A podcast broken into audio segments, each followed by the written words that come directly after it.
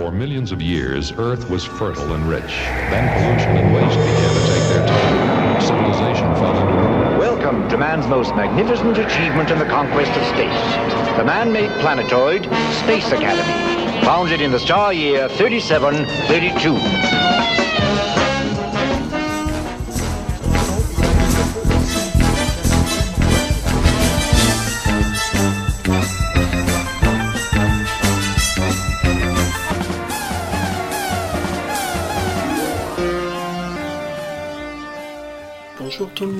Monde, bienvenue sur la quatrième incarnation de Entre Geeks, où ben, vos escrocs euh, favoris ou pas favoris vont essayer de parler de l'espace. Bonjour Winnie, comment vas-tu? Bonjour, bah, je vais très bien. hein. Quand je suis avec toi, je vais toujours très bien.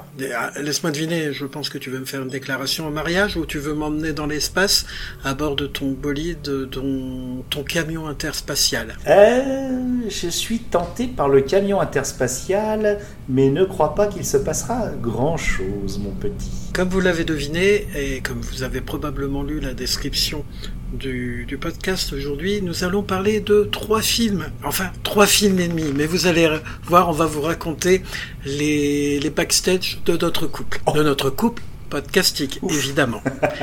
Donc au programme ce soir, vous allez avoir droit à euh, Les mercenaires de l'espace, un film de 1980.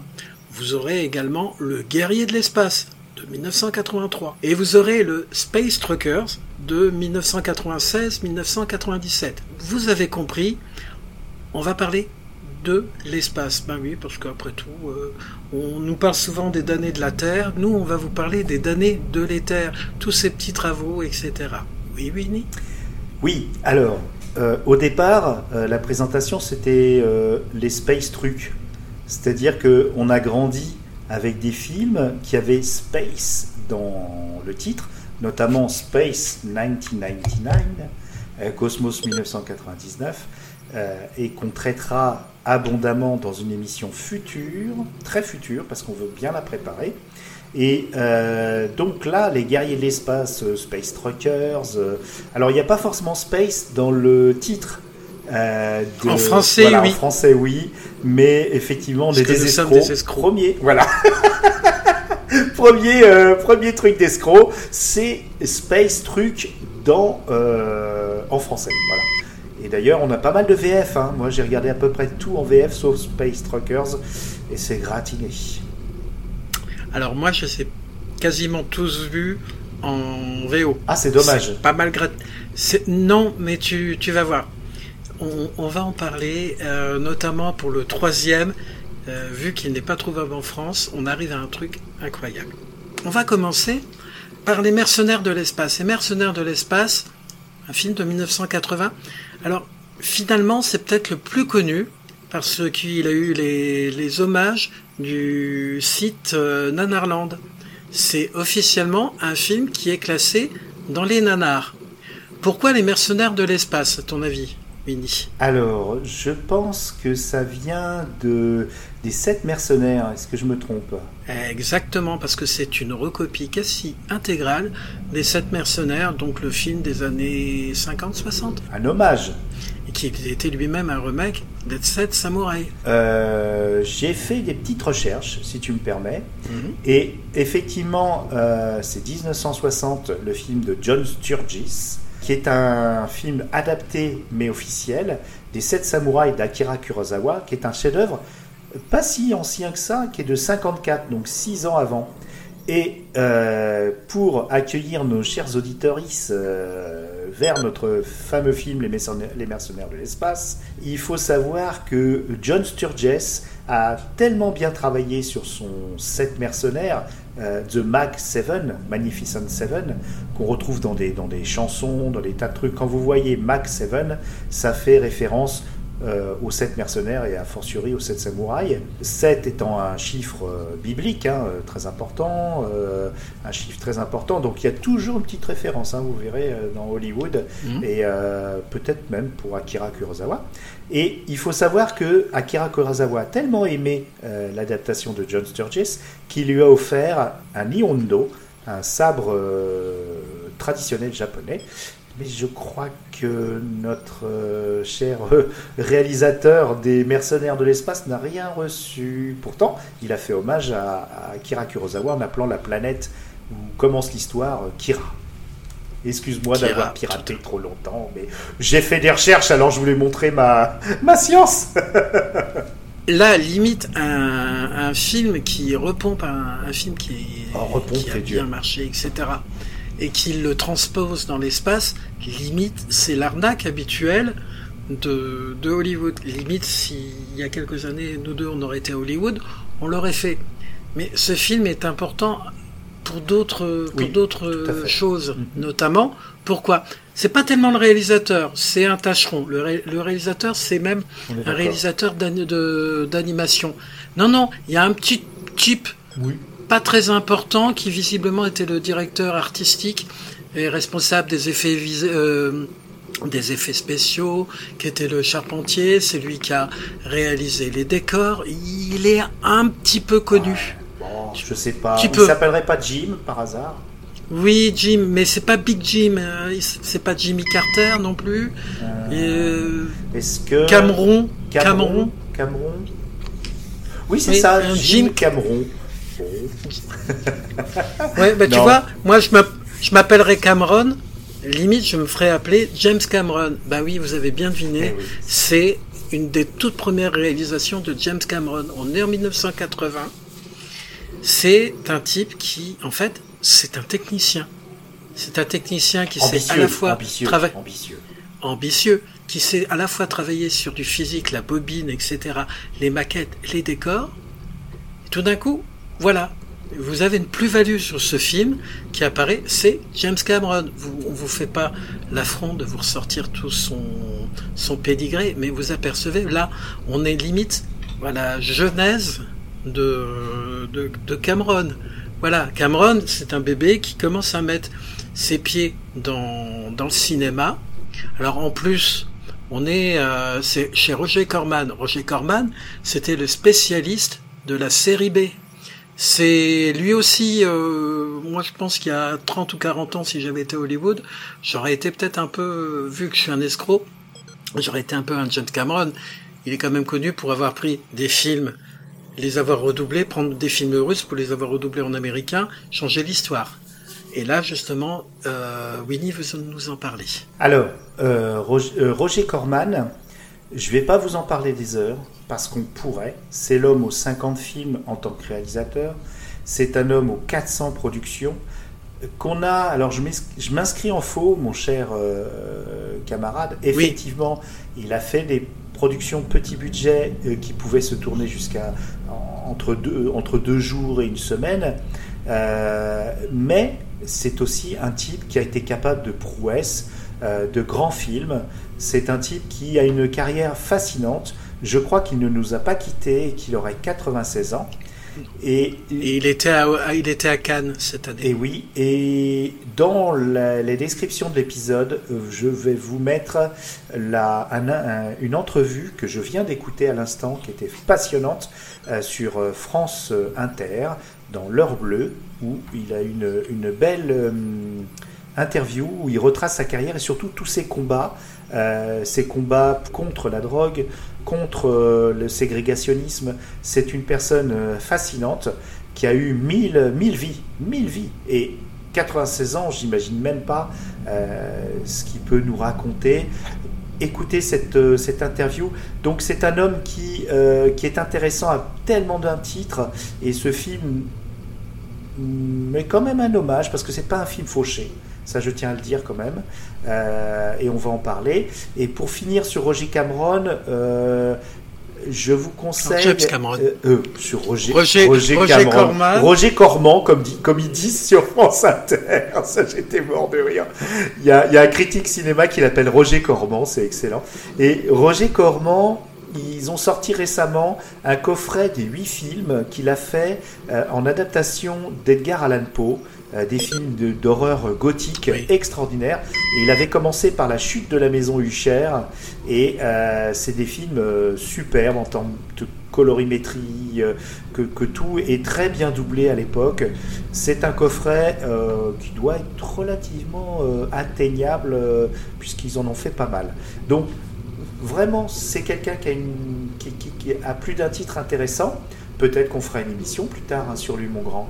Parce que j'ai Oui. pas trouvé énormément de podcasts sur lui. Eh ben justement, justement, ça va être la bataille entre ceux qui l'adulent et ceux qui trouvent que c'est un escroc. Mais ça tend à prouver une chose. Vous pouvez être le pire des escrocs et être un type bien. Mm. Comme quoi, j'ai encore du chemin à faire. Peut-être qu'un jour, je serai un type bien. Mais tu l'aimes, mon grand, tu l'aimes, mon petit poulet. Oui, mais quand quand je vois comment les poulets finissent. Ouais, c'est vrai, c'est vrai. Alors, Alors, du coup, il y a véritablement, si on fait un pitch rapide, c'est toujours le même principe, que ce soit des sept mercenaires, que ce soit des sept samouraïs. À lieu, vous avez euh, des paysans. Là, c'est une planète pacifique. Un grand méchant arrive, surarmé, beaucoup de euh, beaucoup d'armement, beaucoup de d'hommes de main, etc. Puis il dit bon ben voilà, vous me donnez vous me donnez votre nourriture ou je vous écrase. Bah, là, c'est exactement la même chose, mais bah, lui, il ne vient pas avec ses hommes de main euh, équipés de pistolets ou de sabres, etc.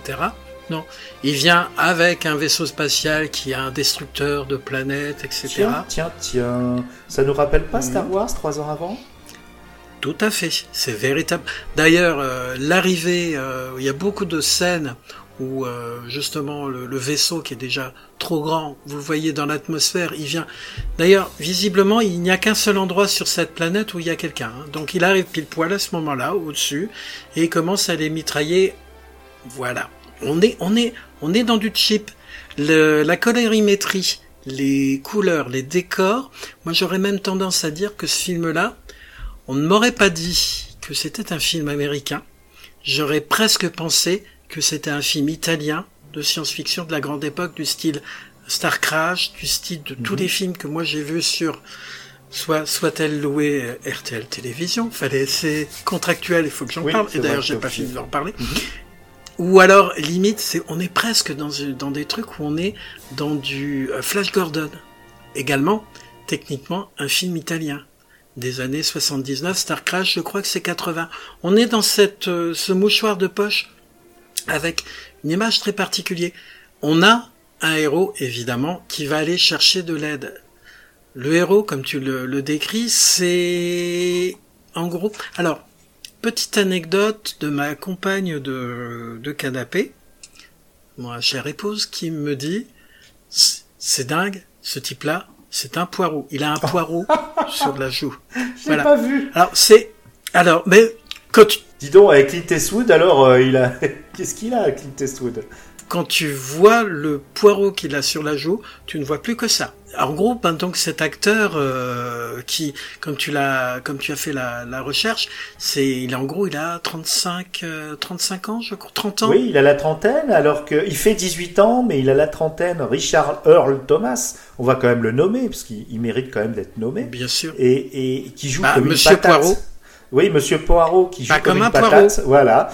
Euh, voilà, on a, on a une belle soupe. On a une belle soupe, mais c'est pas forcément sa faute. Riche. Parce que il faut savoir, comme tu l'as dit tout à l'heure, le, le réalisateur est surtout un réalisateur de films d'animation. Murakami, il s'appelle, euh, de son prénom, Comme le. voilà que je n'ai pas, que j'ai oublié euh, malheureusement. C'est un peu dommage. Mais Attends, Murakami, qui n'a dis. pas une grosse carrière, mais il a fait essentiellement 80% de, de films d'animation. Je sais pas comment il s'est retrouvé dans cette Jimmy euh, T. Jimmy T. Murakami. Jimmy T. Et, et donc, euh, il ne devait pas être un grand directeur d'acteurs, euh, alors qu'il avait un casting de folie, qui se sont débrouillés comme ils ont pu. Mais Earl Thomas, à 30 ans, euh, a priori, n'était pas, euh, n'était pas un super acteur. Par contre, il a eu une super carrière en série télé. hein. C'est monstrueux, monstrueux. Il a eu Bonanza, Oh. il a eu plein de trucs. Oh là. Jusqu'à récemment. Hein. Oui, oui, Delphine a été capable de sortir en me disant ça, on l'a vu dans ça, on l'a vu dans ça. Va dire. D'ailleurs, un truc rigolo, il s'appelle, il s'appelle Chad. C'est ce que c'est un Chad? Enfin, il c'est S-H-A-D. Oui. Mais normalement, en- aux États-Unis, c'est C-H-A-D maintenant. Quand tu dis que le type est un Chad, en gros, c'est le type un peu bené, mais c'est le- l'homme le vrai, l'américain. Ah, le, C'est le- généralement quand tu dis quelqu'un, le Tchad. Voilà. Et est-ce que c'était voulu? Est-ce que ça a un rapport? Mais chaque fois que je l'entendais qu'il lui disait oh Chad, etc. Le héros s'appelle Chad dans le film. Ouais, il s'appelle Chad. D'accord. Et donc moi du coup chaque fois que je l'entendais, je me disais oula, mais c'est quand même bizarre parce que c'est devenu quasiment une insulte euh, aux États-Unis de, de... Je, je m'inscris de nouveau en faux et c'est pas plus mal hein, qu'on a un débat. Je pense que c'est un récit typique initiatique. Euh, le, dans Les Sept Mercenaires, et j'avoue à mon, que je n'ai pas vu Les Sept Samouraïs, le, la personne qui va chercher les. qui a, qui a, qui a le, le culot d'aller chercher les mercenaires, des fois même envers et contre euh, son propre village, euh, c'est un c'est un bonnet, c'est un jeune homme, c'est quelqu'un, c'est un récit initiatique, c'est un peu un Luke Skywalker, tu vois, qui va chercher Obi-Wan Kenobi. Donc c'est normal qu'il ait le rôle un peu euh, bonnet et on le voit évoluer le long tout le long du, du long métrage. J'ai dit deux fois long, c'est pas bien, mais en tout cas on mais le parce voit évoluer. c'est un long long métrage. oui, c'est vrai qu'il est un long, peu long. Il est un peu long. Je- il paraît long, on dirait, on va dire, mais il y a plein plein de péripéties, hein, donc euh, c'est pas non plus un film euh, irregardable, mais tout seul, c'est Non. difficile. Bon. il est, il faut le regarder. euh, ça serait le, le film type bière et, et pizza. Ouais, Mais il y a, il y a de grands, il y a de grands moments. Il y a même des moments qui sont humoristiques sans le vouloir. Il y a des moments qui sont humoristiques, notamment sur la fin, avec une, une intelligence artificielle qui cherche à se suicider puis qui ne sait plus faire un décompte. Euh, rien que ça, vous regardez ça, c'est c'est sympa. C'est un film qui est, il est généreux. Il est généreux parce Oui, que il, il, sait, il, il sait que c'est une série B. Il sait que ben il faut du rinçage d'œil, qu'il faut un certain nombre de choses, mais en même temps, il n'essaye pas de, comme on dit vulgairement, péter plus haut que son cuit. Et en même temps, il, et les acteurs, étonnamment, aucun des films de ce soir, hein, honnêtement, aucun des films de ce soir. je trouve que euh, peut-être le second où il y a des, des acteurs qui commencent à un peu être limite. Ouais. Je pense que réellement, pour beaucoup, ils jouaient, ils se sont fait plaisir et ils jouaient à fond. Oui, c'est vrai. Alors justement, les acteurs, euh, on a un casting. Euh, trois étoiles. Euh, Roger Corman euh, a, réussi à avoir Georges Peppard, qui était un, un jeune premier dans les années euh, 60, donc 20 ans plus tôt. Georges Peppard, il a, quand même été partenaire des plus belles, talentueuses actrices des années 60. Et il a un rôle de cow-boy de l'espace. Euh, donc c'est le, le cow-boy qui rappelle les sept mercenaires, donc il parle abondamment des westerns, c'est le terrien nostalgique, mais qui aime euh, voilà se battre, euh, enfin l'ancienne, qui aime écouter de la country. Et euh, donc c'est le cow-boy et c'est un peu le, le comic relief, comme on dit, le, le personnage comique, mais qui est quand même le personnage le plus âgé, le doyen, qui est là pour enseigner l'art du combat aux, aux villageois. Euh, et vous le connaissez très très bien parce qu'il joue le colonel Hannibal dans l'agence Tourisque euh, dans les années 80. Il a une carrière incroyable. Malheureusement, il est mort à 65 ans, mais lui aussi, il a vécu mille vies. Euh, mais c'était pas quelqu'un. euh, la compagne de canapé de, de, de Cosmic nous dit que bon bah il y a des rumeurs comme quoi euh, il, avait la main leste par rapport au casting féminin, voire même il aurait été euh, pas très recommandable. C'était un gros gros euh, bon un bon un bon américain hein, à l'ancienne. Ouais, mais néanmoins, c'est que tu vois, grâce à toi, j'avais jamais regardé sa fiche. Pour moi, c'était un, un gros euh, américain. C'est que euh, avec les flingues, etc. C'est que grâce à toi, euh, il y a quelques temps là, j'ai été voir sa fiche et c'est vrai que il était démocrate. Du coup, je suis tombé de ma chaise en découvrant qu'il était contre le lobby des armes.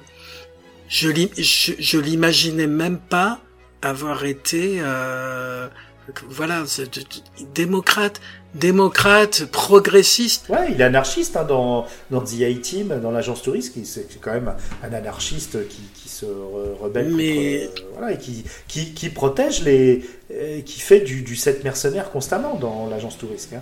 Et ce n'est que trois ans plus tard, hein, l'agence touriste. Donc, euh, mais et regardez sa fiche, vous verrez euh, les photos de lui jeune, et regardez ses partenaires et tout ça, c'est quand même incroyable. Il a une belle carrière, une seconde carrière, une troisième carrière.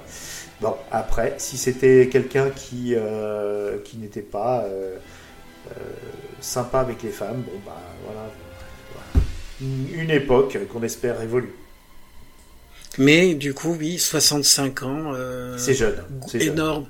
Mais, mais en même temps, il y a, il y a, c'est le, alors c'est ça qui est génial dans ce film, c'est qu'il y a des petits détails qui, en eux-mêmes, euh, te, te donnent le personnage, des trucs tout bêtes. C'est quand même le seul film que je connaisse, et c'est ça qui est bien dans le futur, le type se balade avec son distributeur de whisky, Oui. de glaçons et d'eau À la- gazeuse Oui, à, la ceinture. À la ceinture. Oui, oui, bah, il, Moi, c'est il le, montre c'est la le futur que je voulais. Ouais, il montre la civilisation euh, aux, aux extraterrestres. Il leur montre un peu le, le savoir-vivre américain. euh, c'est un peu le représentant de l'Amérique, quoi. C'est mais d'une Amérique révolue. on fera, ça fait le lien avec le troisième film que nous ferons, parce que quand il, il arrive dans le film, Mhm. c'est un routier, c'est un camionneur. Tout à fait. C'est un camionneur cow-boy, mais c'est un camionneur. Ouais, mais un classique. Ouais. Hmm. Un classique. En plus de, des trois films, c'est un des deux films sur les trois qu'on a qui est réellement, se passe réellement dans l'espace. Des trois, vous allez voir, il y en a un, on ne voit quasiment jamais l'espace. Ah, Donc, qui dit espace, vous allez avoir des combats spatiaux, Voilà, des Vous explosions. allez avoir des, des voilà des trucs euh, prenants évidemment. Il y a des il y a du champ de bataille. C'est vraiment Battle Beyond the Stars. C'est la, bata- la bataille. Voilà et c'est véritable. Voilà, c'est une bataille. Mais alors dis-moi, Winnie, voilà, justement, je te vois t'agiter sur ta chaise. Non, non, non. Il y a je... aussi une grosse, une énorme pointure. Enfin, je sais pas, j'ai Oh, pas énorme, non, moins énorme. chaussures. Moins énorme. Euh, une gueule, on va dire. Une autre gueule, parce que moi, je, je pensais vraiment que Robert Francis Vaughan a- avait une carrière plus brillante que ça, honnêtement, parce que il a une gueule qu'on a vue dans des tas de séries télé. On s'est dit, ah là, ça c'est une ancienne gloire euh, qui vient cachetonner dans les séries télé. C'est Robert Francis Vaughan euh, qui avait fait une, une série qui est vraiment même trop ancienne pour moi, qui s'appelait euh, Les Agents très spéciaux. Et il jouait un, un, agent euh, James Bondien qui s'appelait Napoléon Solo, qui est vraiment le meilleur nom euh, pour tout ça. Il a joué aussi dans l'agence touriste avec son pote Pépard. Et il a, par contre, il a fait beaucoup, beaucoup de séries B, voire de séries Z. Et il a joué dans des Colombo, des tas de trucs. Donc cette, euh, euh, tronche a vraiment euh, émaillé un peu l'histoire des années 60, 70, 80. Robert Vaughan. Et par contre, dans ce film-là, il fait Yul Brynner, donc le, méchant, le, mercenaire sanguinaire, mais qui finit par se racheter. Et euh, le- tout ce qu'il a trouvé, parce qu'il n'était pas dirigé du tout pour faire euh, méchant, c'est qu'il ne cligne pas des yeux. Alors là, on a l'impression qu'il a eu un, soit un AVC, soit une chirurgie plastique euh, fortement euh, handicapante, parce qu'il ne, je crois que je l'ai vu cligner une fois des yeux pendant tout le, tout le film, et on le voit beaucoup, hein, tout comme Pepardin.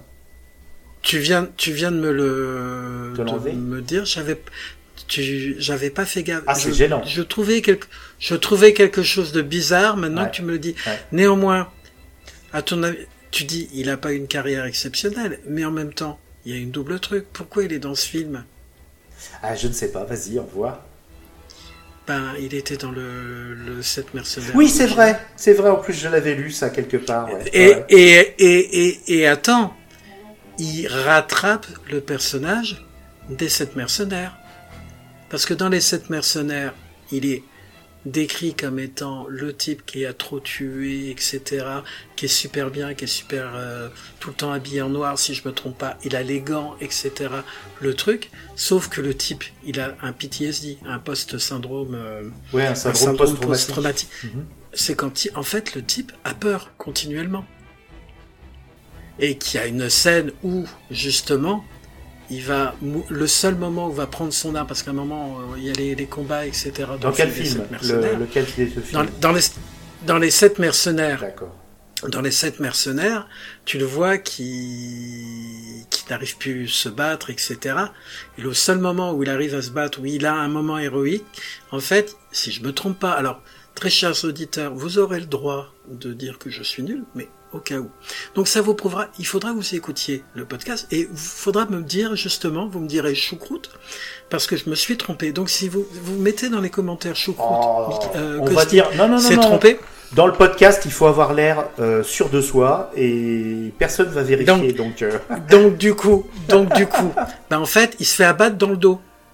D'accord. Il se fait abattre dans le dos. Et d'ailleurs, dans le film, à un moment, il y a Joss Peppard qui, lui- qui lui dit, euh, quand ils se remettent tous en convoi, évidemment, avec les vaisseaux spatiaux, Mhm. imaginez les diligences, parce que on est toujours dans l'idée du, du film euh, de western, ça on Et puis un pas. peu un peu. ah, Voilà. Et puis, ah, tel, euh, ouais, ben, moi, je suis cobaye de la Terre. Tu connais la Terre? L'autre, il dit, oui, oui, j'y suis déjà allé, etc. Euh, mais, euh, bon, ben, je vais, et Pépard lui dit, ben, je vais surveiller tes arrières.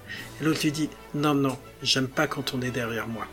Ah. Je suis quasiment sûr, je suis Ouais. quasiment sûr que c'est une allusion. Et en fait, c'est que là, dans ce film-là, il est très héroïque. C'est un tueur sanguinaire, etc. Le truc. Il va avoir un- une fin tragique, mais j'ai l'impression qu'il rattrape sa mort euh, nulle. De, enfin, nulle, non pas nulle, des sept Si, mercenaires. Décevante, oui. Effectivement, il aurait peut-être voulu une mort plus, plus flamboyante. Dans les westerns, c'est toujours bien de bien mourir. C'est important de bien mourir dans les westerns. Et là, dans ce film-là, ils meurent tous bien. Ah, j'ai spoilé? Il y a d'ailleurs quand tu reparles de, des personnes, tu as alors c'est évidemment un podcast, donc je vais faire quelque chose de très visuel. Alors imaginez que je mets ma tête en arrière Ouais, et que en fait j'essaie de regarder l'écran comme ça. ouais. En fait, toutes les personnes, mis à part Chad, quand ils sont dans le vaisseau, qui volent, sont quasiment tous en train de regarder la tête en arrière, en train de regarder l'écran.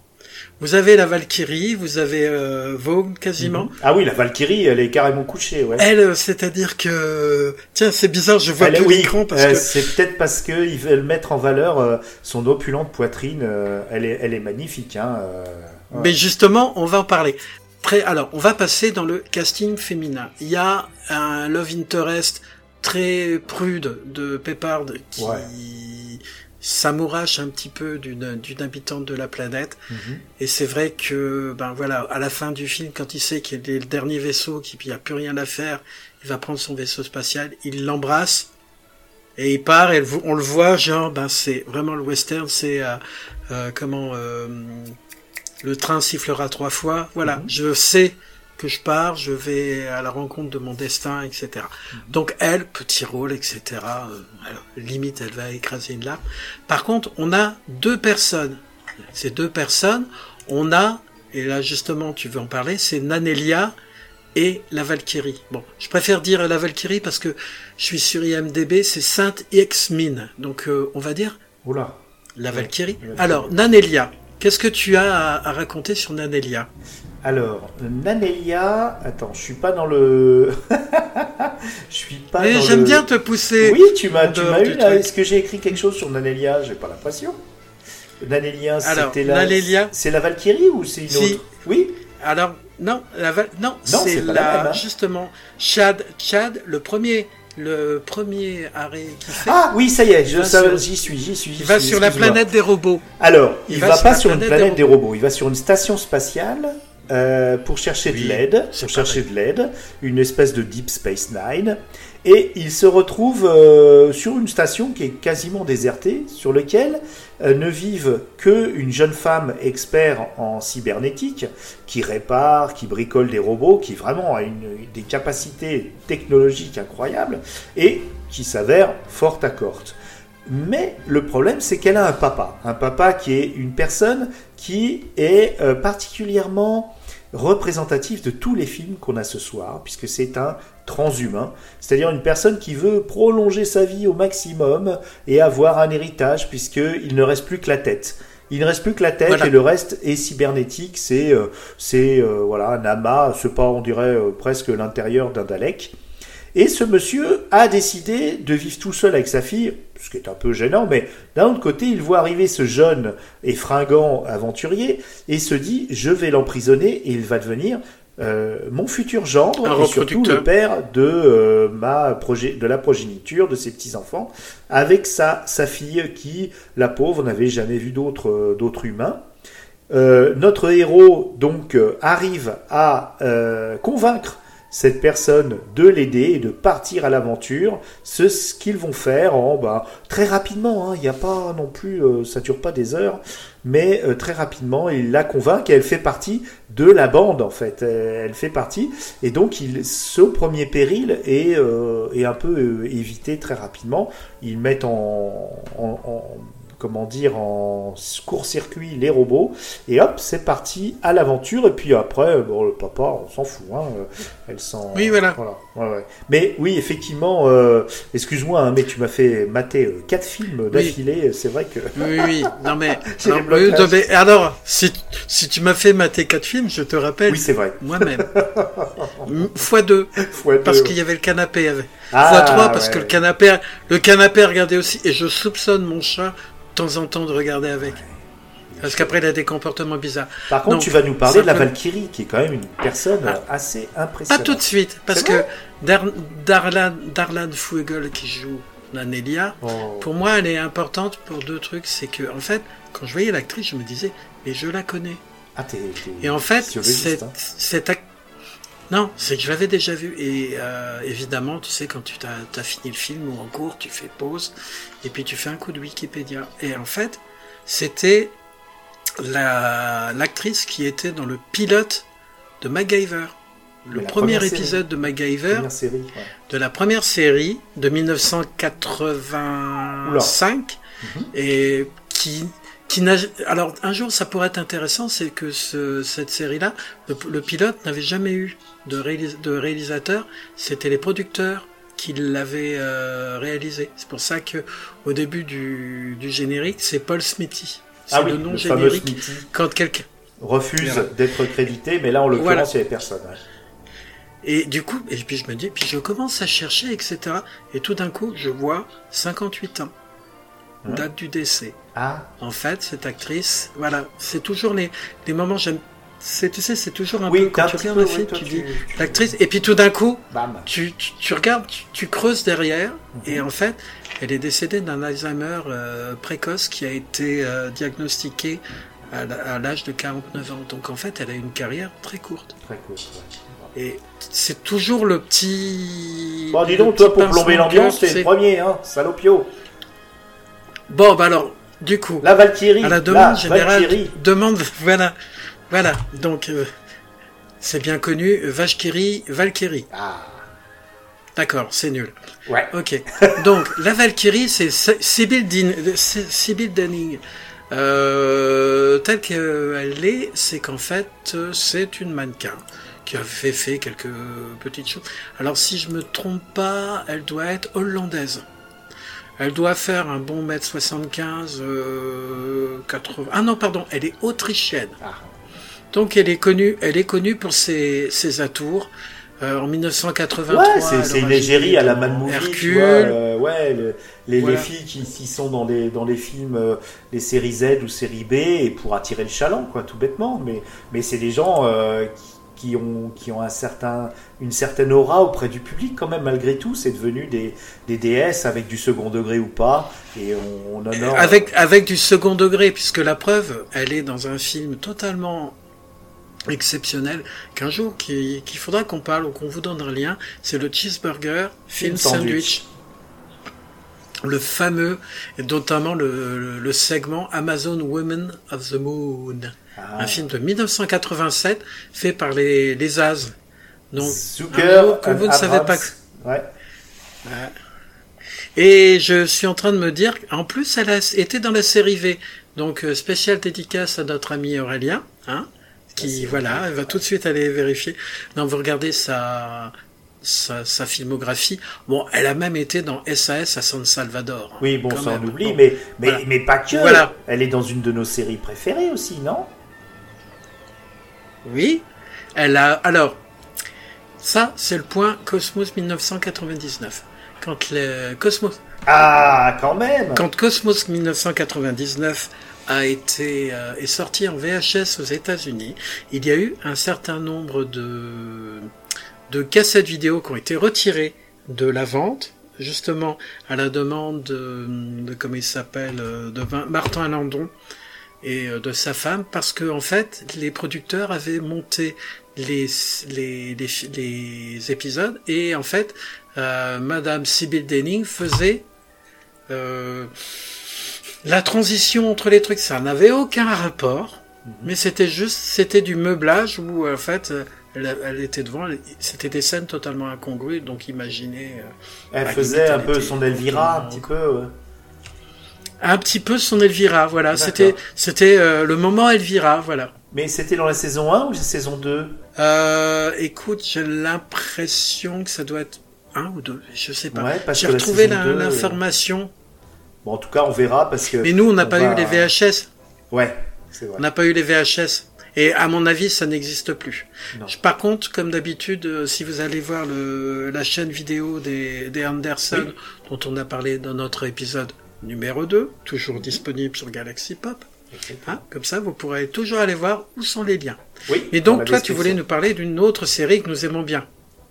Euh... C'était autre chose? Non, non, non, non, du tout, c'était Cosmos 1999. Mais si tu veux, je peux enchaîner sur. Euh, je crois que. Bon, on va pas parler de tout le cast, mais euh, parce qu'il y a pas mal de mercenaires, dont, euh, dont un petit fun fact d'ailleurs sur un, une des espèces extraterrestres, parce que c'est très généreux en, choses étranges, en science-fiction. Il y a quand même vraiment une recherche pour rendre ça vraiment fou.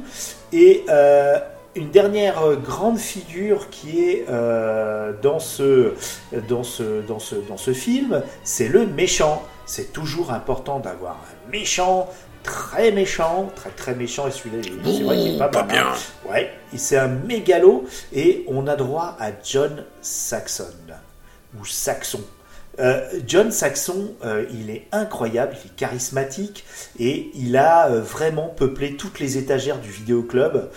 il a fait des films aussi prestigieux que Atomic Cyborg, mais il, a, il jouait aussi beaucoup de policiers dans les films d'horreur, notamment dans Black Christmas le fameux film qui est un peu euh, le film, mm. euh, le premier slasher. Euh, voilà, mais il joue aussi dans des, dans des films italiens, dans Ténèbres de Dario Argento, parce que il est d'origine italienne et il faisait un coup en Italie. Enfin, il voyageait pas mal, comme ça faisait beaucoup. Vous l'avez vu d'ailleurs dans le film de Tarantino. Euh, What's Upon a Time in Hollywood où on faisait souvent pour, pour vivre hein, et puis pour faire un petit peu de un peu de, de, moulaga. On partait en Italie parce que c'était très euh, ça marchait beaucoup l'Italie à l'époque et donc euh, il a fait il a travaillé dans, dans, dans Deux Griffes de la nuit toujours un, un rôle de, de flic. Il a une tête qu'on ne peut pas oublier et c'est obligé qu'avec sa carrière qu'il a eue vous l'ayez euh, croisé en tant que geek dans un film et souvent c'est quand même rarement des gentils, hein, c'est toujours des méchants. John Saxon, moi je l'aime bien, moi je trouve qu'il fait un excellent euh, euh, mégalo et j'ai adoré sa mort. Sa mort est magnifique. ah ben, mais c'est la mort que beaucoup de, de méchants ouais. actuellement dans les films n'ont pas. Mmh. C'est qu'ils ont le temps de dire quelque chose. Ouais. Quand le truc explose, ouais. il attend de dire euh, je suis immortel, je suis éternel. Le vaisseau derrière lui explose. Et, et, le gars, il dit non, c'est pas possible. Je, je, mais, mais, mais, mais, mais, mais non, jusqu'au dernier moment, il se dit mais non, c'est pas possible. J'ai adoré euh, le, le, le, côté euh, complètement euh, surréaliste du mec, mais qui ne réalise pas jusqu'au dernier moment qu'il est battu. Et en plus, par contre, c'est vrai qu'il n'a pas une, un physique exceptionnel. Il n'est pas très grand, il n'est pas très large, il n'est pas très baraqué. Mais il a la voix, il a le visage. Mmh. Et en ça, puis en plus, le, type est à moitié pourri. Hein, c'est quand même le seul méchant qui est à l'écran avec un, un, bras en écharpe parce qu'il a le bras pourri. Il a une espèce de truc euh, Mais là, je me suis sur le demandé visage. s'il il avait pas eu justement un bras cassé euh, au moment du tournage et si c'était Non, parce qu'à un moment, il- oui il, le- il le coupe le Ah. bras ils lui mettent le bras d'un des, euh, des extraterrestres. Euh, d'ailleurs c'est une scène assez cocasse parce que il y a une race d'extraterrestres dont on va parler justement parce qu'elle fait référence euh, et je pense que c'est une, euh, une inspiration c'est pas possible autrement. Euh, il y a des extraterrestres qui sont en fait un collectif euh, et qui sont qu'une seule, un seul et même organisme.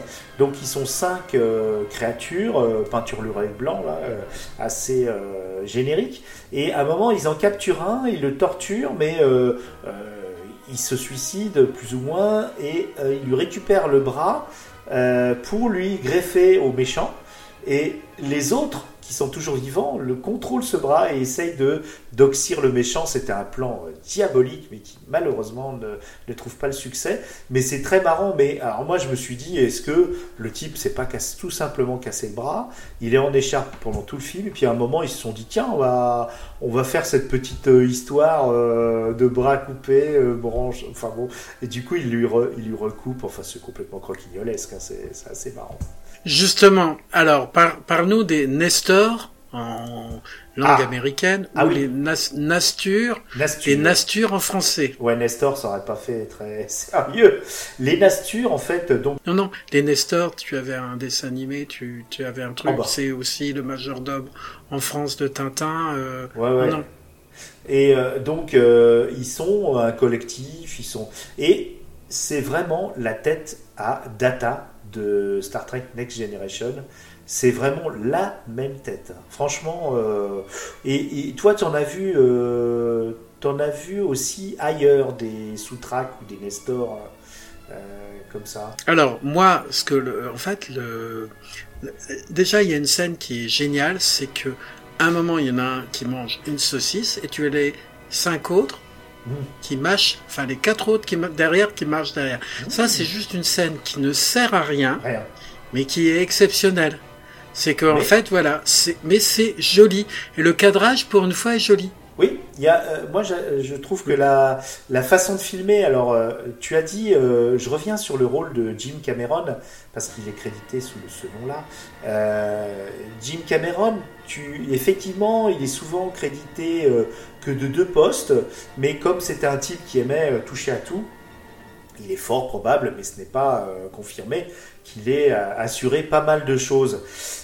Notamment euh, les maquettes. Les maquettes sont bien faites avec le peu de moyens qu'ils ont. Euh, Star Wars, trois ans avant, était quand même bien mieux, bien plus sérieux. Mais euh, il y a quand même une recherche de, maquettes. C'est quand même pas trop dégueulasse pour l'époque. Et donc notre ami Jim Cameron, franchement là, euh, il s'est donné à fond euh, dans la différence, dans, dans les différents euh, plans, et je pense qu'il était pas loin de, comme il était aussi directeur photographie ou je sais plus quoi, il a vraiment tout. Oui, oui, il était directeur artistique. Voilà, il y avait des plans qui étaient vraiment très recherchés pour une production de, de cette taille-là. Hmm. Euh, ça aurait pu être vraiment le, le, le fond fond du nanar. Et pour finir avec Jim Cameron, il y a un truc qu'on n'a pas évoqué tout à l'heure. C'est un film qui est important pour le cinéma parce pour une chose, c'est que euh, déjà il a fait ça juste avant de faire euh, les matte painting et certains décors de Escape from New York de John Carpenter, donc juste avant, hein, vraiment à quelques mois. Ah, je vois qu'il a rencontré non seulement son musicien attitré de, plein de films qu'il a fait, dont Titanic, et puis pas que, quoi. Euh, James Horner, qui, se donne à fond comme un John Williams euh, euh, des bacs à sable, mais il se donne à fond quand même, la, musique est plutôt épique. Et aussi un acteur avec qui c'est lié d'amitié, mais qui n'était pas acteur, c'est Bill Paxton, qui avait 24 ans, et qui était qui faisait un peu de qui était charpentier décorateur euh, et qui, était comme lui quoi à toucher à tout. Et c'est devenu un acteur euh, grâce à Jim Cameron et donc Bill Paxton euh, James Horner et puis l'école Roger Corman. Donc Jim Cameron a vraiment beaucoup appris sur ce, ce tournage là et il a moins souffert que sur Piranha 2 donc effectivement alors mon cher euh, Cosmic Beast je te Eh ben, on en revient, puisque tu, tu, on, est, on était parti des Nastures, tu as embrayer sur Oui. Jim Cameron, moi je vais lier les deux. Ah. Parce que le Nastur numéro 1, le Nastur numéro 1, tu vas le revoir dans Terminator 2. C'est Earl Bowen, c'est le médecin qui soigne euh, Sarah Connor dans le l'asile. Et qui, avec, Eh oui, avec, la, donc- avec la fameuse euh, euh, seringue qui lui tombe de la bouche, c'est devenu un, un gif euh, incroyable euh, avec un petit, un petit chihuahua qui passe à travers les barreaux à la place du, du T-1000. Ouais, ouais, excellent. Ouais, ouais. C'est lui le, le, le médecin Voilà. D'accord, ok. Donc il y a. il- C'est ah, c'est le Nastor numéro 1. D'accord, excellent. Ah ouais. Donc il est séminal ce film, il est, il est important quand même, malgré Mhm. tout. Malgré tout, il faut le regarder avec euh, beaucoup de, de, circonspection, mais Re- Regardez-le oui, ça fait partie des films qu'on qu'on vous conseille quand même. C'est, hein, je pense. et puis conclure. ça finit bien parce que tous les méchants meurent et des gentils qui n'étaient pas trop aussi. Ouais, mais euh, si je ne dis pas de bêtises, ils y passent tous les mercenaires, non? Même la Valkyrie, euh, les Nastures, tout le monde y Oui. passe. Ouais. Oui. Et ils sont gentils les Nastures. Même. Ben oui, mais de toute façon, euh, ils te disent ils sont cinq, mais ces cinq là, ils sont présents dans toute la galaxie. Donc Ah, euh, c'est comme si tu venais, tu venais de sacrifier cinq cellules de ton corps. La Valkyrie, elle ne cherchait que ça. Ouais, c'est vrai. Euh, le, ah oui, il y a une tête de lait. Voilà. Pas, elle cherchait pas que ça parce qu'elle commençait un petit peu à, à entreprendre, euh, euh, je crois, le cowboy, si je m'abuse pas. Euh, non, Mais non, en non. tout cas, elle elle, voulait montrer un Chad. ouais, Chad. Elle voulait montrer à sa copine de Chad, euh, peut-être même faire un Oui, oui, des- des avec, trucs. ouais, ouais, ouais. Voilà. Il y a des petites scènes Oui, un oui. petit peu osées. Euh, Ah ben- Ça va pas plus loin. Ça va pas plus loin, je vous rassure. Si vous voulez vous amuser, si vous voulez vous amuser, et là on va quand même passer au deuxième, Ouais. c'est qu'il y a une scène hallucinante où elle arrive, où elle lui dit, euh, elle revient d'un des combats, elle s'est bien battue, tout. Elle arrive, elle lui dit, alors Chad, tu as vu? Et là, est-ce que c'est voulu? Est-ce que c'est le doublage? Parce que celui-là j'ai quand même vu en français. Ouais. Elle arrive, elle se tourne à l'écran, gros plan sur ses fesses. Elle vient Ah. de juste de dire, tu l'as vu? Et là, Ah oui, t'as pensé mon cul. Ouais, d'accord, ok. J'ai- Oui, oui, oui. merci. C'est vrai, j'ai pensé On la même les- chose. la, la, la, la personne sur le canapé avec moi Ouais. pensait exactement la même chose, mais il faut dire que je lui ai dit. Voilà, un film qui est sympa, c'est un nanar. Limite, clairement, des trois films de ce soir, c'est probablement un des plus connus parce que, Ouais. avec le retour du nanar, avec le streaming, euh, pas le streaming, le téléchargement, Ouais. et puis les, les CD gravés, Il est facile à Euh, trouver hein, et en bonne qualité. En, en Oui. plus, le, sur euh, YouTube, Il il, est sur VF, YouTube. Et, et moi, j'étais épaté Mm. par la qualité du, du truc, hein, franchement. Ce qui n'est pas le cas de, du suivant. Par contre, le suivant, je vais te laisser en parler euh, tout seul presque. Parce que, alors déjà, j'ai pas aimé. Et en plus, euh, c'est euh, c'est un, comment dire, un bubon de, de celui-ci. Star Raiders, on va le mettre de côté. Ça C'est vrai? Ça, le Space Raider, le Space Raider, c'est un clairement. Bon, alors on va on va le faire parce que je voulais passer au, au truc. Space Raider, en gros, en 1983, euh, Roger Corman change de boîte de production, ferme sa boîte de production et liquide ses ses trucs pour repartir vers d'autres aventures comme tout producteur le fait. Sauf que il doit euh, encore un film. Ah, d'accord. Voilà pourquoi je dis que c'est un, un, un escroc sympa, mais escroc. Donc du coup, limite, il devrait être avec nous ce soir, ça, ça serait bien. Quoique, je me méfierais parce qu'il me volerait quand même ma montre. Oh, quand même. non, Donc, en fait, il a pris, il a, il a pris des acteurs de deuxième, troisième catégorie, et c'est là aussi, je pense que ça prouve euh, la qualité du travail qu'avait fait Cameron, etc. Ouais. C'est qu'il vous fait un film de science-fiction en prenant les scènes de combat, en montant une histoire abracadabrantesque de, en gros, euh, des mercenaires, enfin des pirates de l'espace attaquent l'équivalent d'un entrepôt, euh, d'un entrepôt Amazon de l'espace. Mhm. Il y a un gamin de, des ouvriers, d'un des employés qui part avec eux et en fait c'est une grande boucle dans l'espace pour revenir à, au point de départ. Le seul truc qui est sympa dedans, c'est que c'est très mal joué. Il y a un espèce de, de pirate euh, en surpoids qui essaye de faire du Han Solo en étant habillé comme du Han Solo.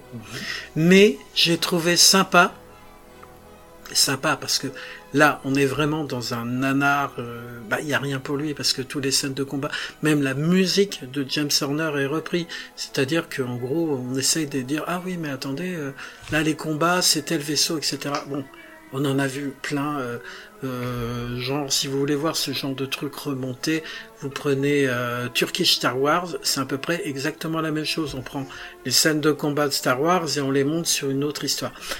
Le seul truc, c'est que finalement, le gamin, il en est attendrissant et même les acteurs qui jouent mal les pirates de l'espace, ils sont attendrissants parce que ils essayent de protéger le gamin.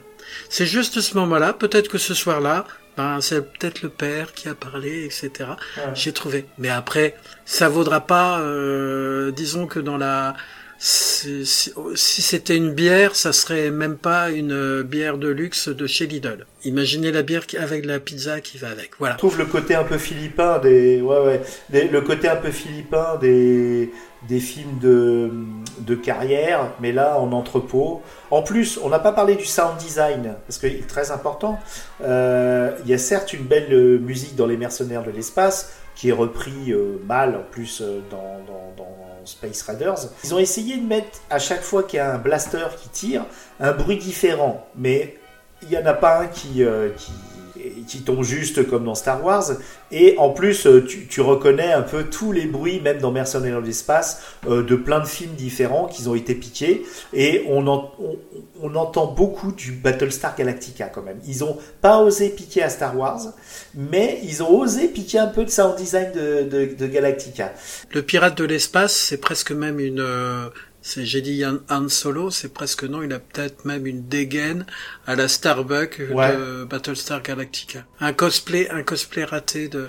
Euh, qui était, était lui-même un, cosplay de de Lone Sloan de Druyet.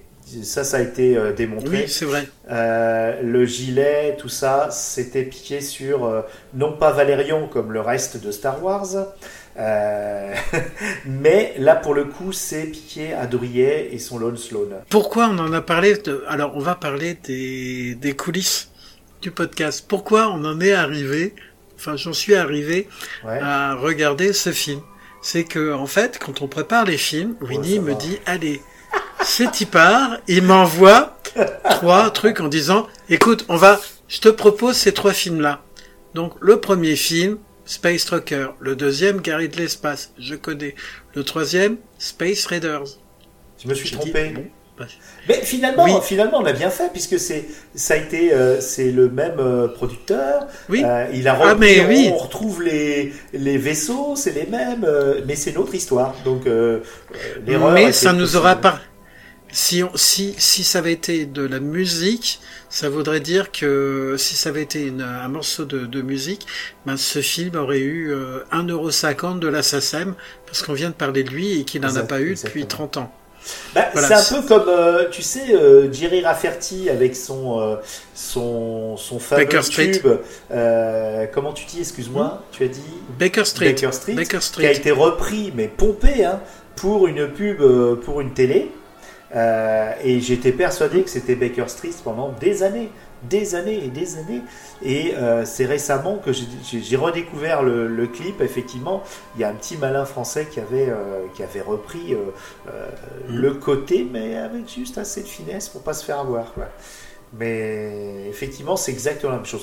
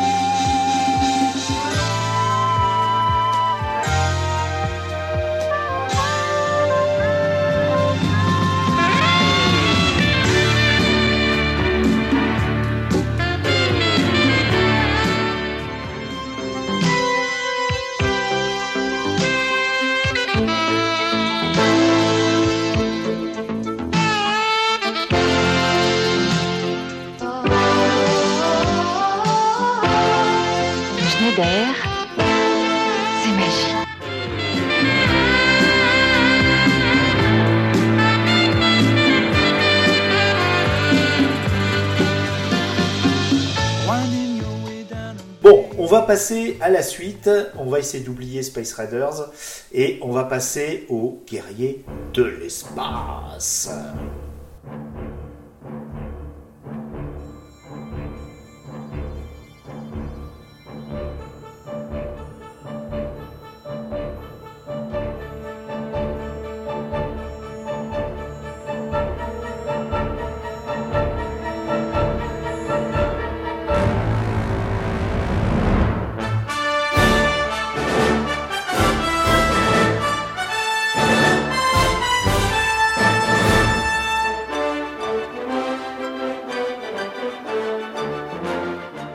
Space Hunter en langue de Shakespeare. Est-ce qu'il y avait un sous-titre Alors, c'est... Attends, je Adventure in Bat- the Forbidden Zone. Aventure dans la zone interdite. Exactement, c'est comme ça qu'il est traduit en- en- en langue de Molière. Et, et, et je l'ai vu au cinéma. Je te raconterai comment. Oui, alors, eh ben moi, figure-toi, Non. Ton, anecdote en premier, la mienne, et évidemment, vous allez de toute façon me prendre pour un, un mytho, de quoi quoi qu'il arrive, de toute façon, vous allez me dire, c'est pas possible, eh ben, je vous aurais dit que c'est pas possible pendant des années, j'ai eu la confirmation récemment, et Ah. je n'avais pas rêvé. Ton anecdote en premier, oui. Ouais, c'est vite Moi, fait. hein. fait du moi, je, moi, je, j'allais, j'habitais pas très loin, à 20 minutes à pied des Champs-Élysées, et donc j'allais, c'était l'âge où Oh, j'allais tout seul. Ouais, c'est ça.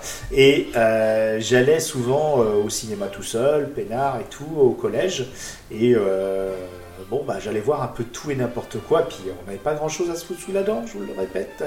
1900, c'était quelle année, euh, les guerriers de l'espace? 83. 83. 83. Voilà, donc euh, on avait eu Mad Max 2 en 81, euh, et donc on a voilà, donc euh, on était cool, et puis on attendait le retour du Jedi qui avait qui, qui sortait le, le 20 mai ou le 25 mai, le 25 mai 83. Et une semaine avant, ils ont sorti ce film très opportunément, donc juste avant Star Wars Retour du Jedi. Donc je me suis dit, allez hop, guerrier de l'espace. En plus, la gueule du, du- du héros me rappelait quelque chose, vaguement. Euh, je vous dirai quoi après, la fin? Vaguement, vaguement, Oui, mais euh, à moi, moins vaguement, vaguement. Donc, je vais dans ce petit UGC qui n'existe plus. Il y a encore plein d'UGC sur les Champs-Élysées, mais celui- celui-là n'existe plus. Et petite salle de. Pas, pas terrible, et euh, surtout personne pour vous dire non, non, non, rentrez pas, le film n'est pas fini. Et donc je rentre et je tombe sur la mort du, du méchant. euh, donc je reste pour voir le film dans l'ordre par la suite. Mais c'est la première fois que ça m'est arrivé. C'est vrai que c'est assez rigolo et je n'ai jamais oublié. Vous voyez quand même 83, euh, ça fait un bail et j'ai jamais oublié. 40 ans, Ah, mon Dieu, ça fait 40 ans et j'ai toujours cette vision du de, de rentrer dans le cinéma et de voir le, le- le méchant mourir dans une, une gerbe d'étincelles. Voilà, c'était ma petite anecdote idiote. Eh ben, alors moi, ma petite anecdote idiote, figure-toi, toujours. Alors, là, je crois qu'il va, falloir qu'on fasse vraiment un, un, un jingle RTL. J'en reviens toujours à RTL. Figure-toi que moi, je l'ai pas vu au cinéma, je l'ai pas vu passer, etc. Néanmoins, j'ai vu ce film en diffusion.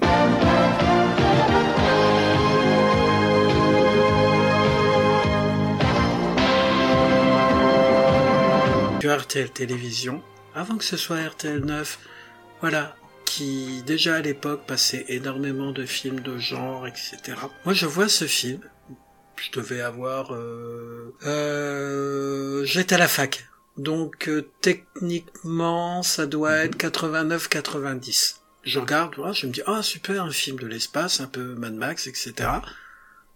Le film débute. Évidemment, alors, on vous décrit, évidemment, il y a un vaisseau spatial qui est dans une nébuleuse où avarie, on éjecte tout le monde, enfin, on éjecte un vaisseau. D'ailleurs, c'est amour, c'est le seul moment comique du film. C'est que, voilà, ils éjectent les, les trucs en disant, mais tout va bien se Ouais. passer et le vaisseau explose. Et donc, les, il y a une navette qui part et figure-toi, la navette commence à traverser l'écran et déjà à l'époque, je me dis, ouh, bah dis donc, les effets spéciaux, ils sont pas top, hein, ils sont pas bien finis. Genre, limite, c'est une maquette avec un pétard à l'arrière ou un feu de bengale ou À tu sais, ce que tu Des mets sur les ouais, ouais. gâteaux. Tu sais, les, les gâteaux, ce que tu mets sur les Ouais. gâteaux, euh, les, les, Oui, qui, qui s'éteignent pas. voilà, Ouais. les trucs magiques, les trucs magiques qui font des étincelles, ça commence à traverser l'écran. Je me dis, oh, bizarre le cadrage. Et le, tu vois le début, tu vois le, tu vois le, Ouais. le crash de la navette de secours. Tu vois que, oui, bah c'est bon, le cadrage est bien, elle tombe. Et ben pendant des années, je me suis posé des questions. J'ai retrouvé le, le truc quand il est rediffusé. Je l'enregistre, je veux le montrer à quelqu'un. Et là, c'est impeccable. C'est-à-dire, il se plante, il n'y a pas de problème. Sauf que moi, la première fois que je l'ai vu, Ouais. il y a un problème de cadrage. C'est que quand euh, le- la navette se plante, tu vois que c'est un, ça, c'est, ça a été fait sur un parking parce que tu vois des voitures qui sont garées à Ouais. l'arrière-plan pendant des années. Je te jure que pendant des années, je me suis dit, c'est pas possible. J'ai rêvé, j'ai recréé quelque chose, j'ai pris de l'alcool, de la drogue, de l'alcool, je sais pas, il y a un problème dans mon cerveau. Il y a que quel, il y a quelques temps, bah justement, quand on a commencé à, à faire le, le podcast, on a commencé à regarder les films qu'on pouvait faire. Ce film-là m'est revenu, et c'est en cherchant sur IMDb et en croisant des informations, c'est que visiblement, il y a eu euh, un problème dans les effets spéciaux. C'est juste une, une erreur de cadrage quand ils ont fait euh, la version finale. Aux États-Unis et au cinéma, ça n'est jamais apparu. Par contre, visiblement en Europe, sur certains masters ou certaines VHS ou visiblement RTL est en Europe, etc. Eh ben, il y a eu une diffusion de cette scène-là qui était mal, qui était mal recadrée. Et donc pendant des Tu années, n'étais pas je fou. me suis Tu retrouvé à ce, pas fou. ce truc. Pour moi, Non. je n'étais pas fou. Donc voilà, c'est après le film en lui-même, honnêtement, euh, autant comment euh, Mercenaires de l'espace, c'est un nanar involontaire, c'est une série B assumée. Le Guerrier de l'espace, on va dire que c'est un film qui est Alors, je, m'inscris en faux, de nouveau. Qu'est-ce que tu voudrais en dire Euh, Pour moi, euh, pour moi, c'est un film un peu euh, style euh, de sale gosse. Euh, il faut savoir qu'ils s'y sont pris à 6 pour faire le, le scénario et essentiellement des scénaristes de comics Marvel. Donc des gens qui sont habitués à du what the fuck. Et euh, il y a quand même du monde effectivement boursouflé dans le sens où le casting est plutôt pas mal. Il y a deux, deux grosses pointures. La musique, c'est quand même Elmer Bernstein qui a fait, euh, qui est pas dégueule. Hein. Il a fait, euh, il faisait trois quatre scores par an et en fait, il a quand même été oscarisé. Beaucoup de séries. Ah, euh, moins, moins que certains de, de notre cheptel aujourd'hui. Hein. Mais quand même, il a quand même eu un Oscar, hein, euh, donc euh, en 68. Euh, mais euh, boursouflé, oui. Je sais, je 68. sais, mais bon, les On est en carrières sont longues, 83. hein, dans, la, dans la musique. Et euh, Boursouflé, moi je pense qu'il y a énormément d'humour. Déjà, euh, quand tu vois les dialogues euh, entre euh, l'héroïne et le héros, euh, même entre le sidekick euh, et le héros, il y a quand même vachement d'humour Oui. euh, de ce côté-là. Euh, je pense que c'est plutôt une comédie, mais qui est pas, qui était voulue. Donc, il savait qu'il faisait, quand même, arrête, il y a eu l'Empire contre-attaque avant, il savait qu'il faisait un film fauché. Par contre, euh, Boursouflé, Ah non, oui, parce il que est dans le pas fauché justement.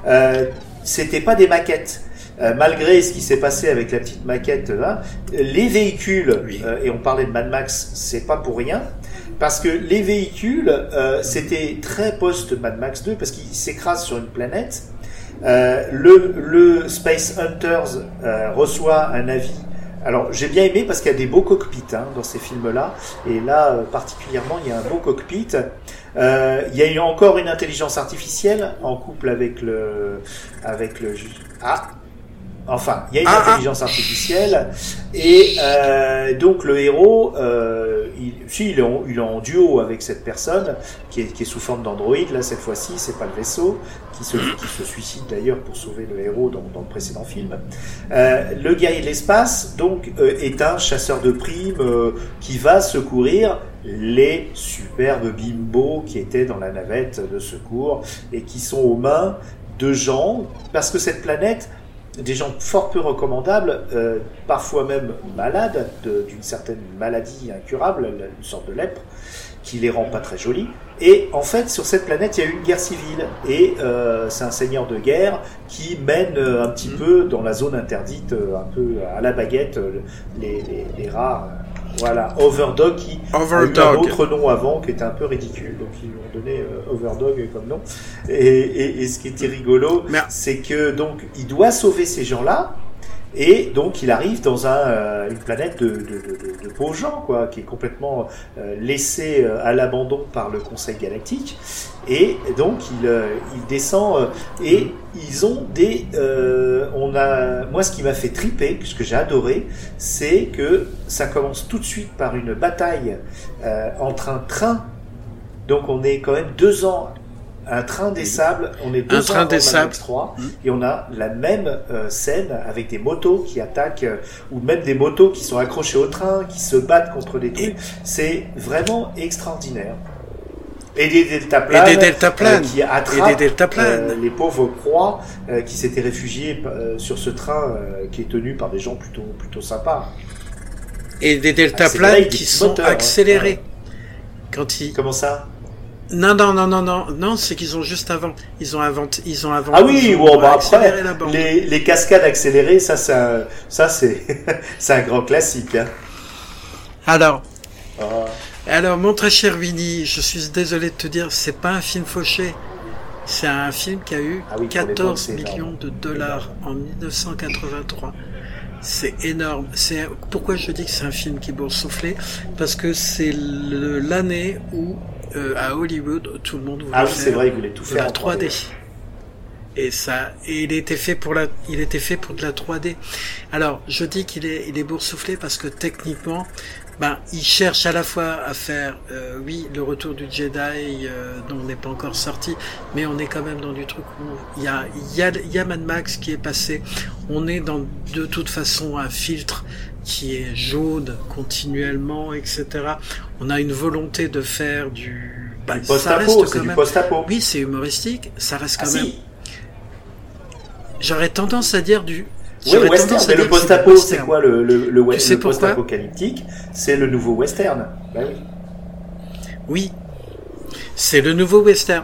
Mais là, réellement, on est bon. Après, euh, c'est vrai que les, les machines, moi, j'adore le, la machine du, du sidekick.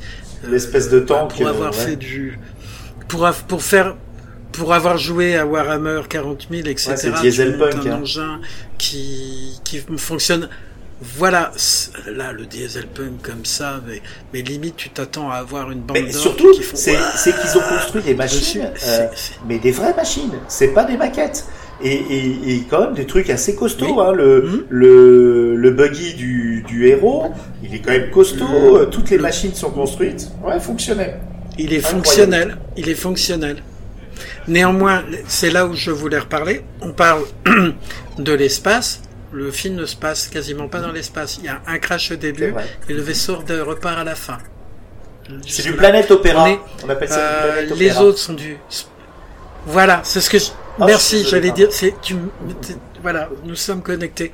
C'est que j'allais dire. Les, les précédents sont des space opéra. Là, on est sur du. Il y a un côté Jack opéra, on est Vance. sur un seul Il y a un côté Jack Les Vance. méchants, en fait, Voilà. Une petite référence pour, euh, pour euh, Ouais. euh, Et- notre ami euh, amoureux, amoureux de Vance. voilà. Ah, c'est qui probable. nous écoutera Oui, peut-être si on lui met un flingue sur la tempe.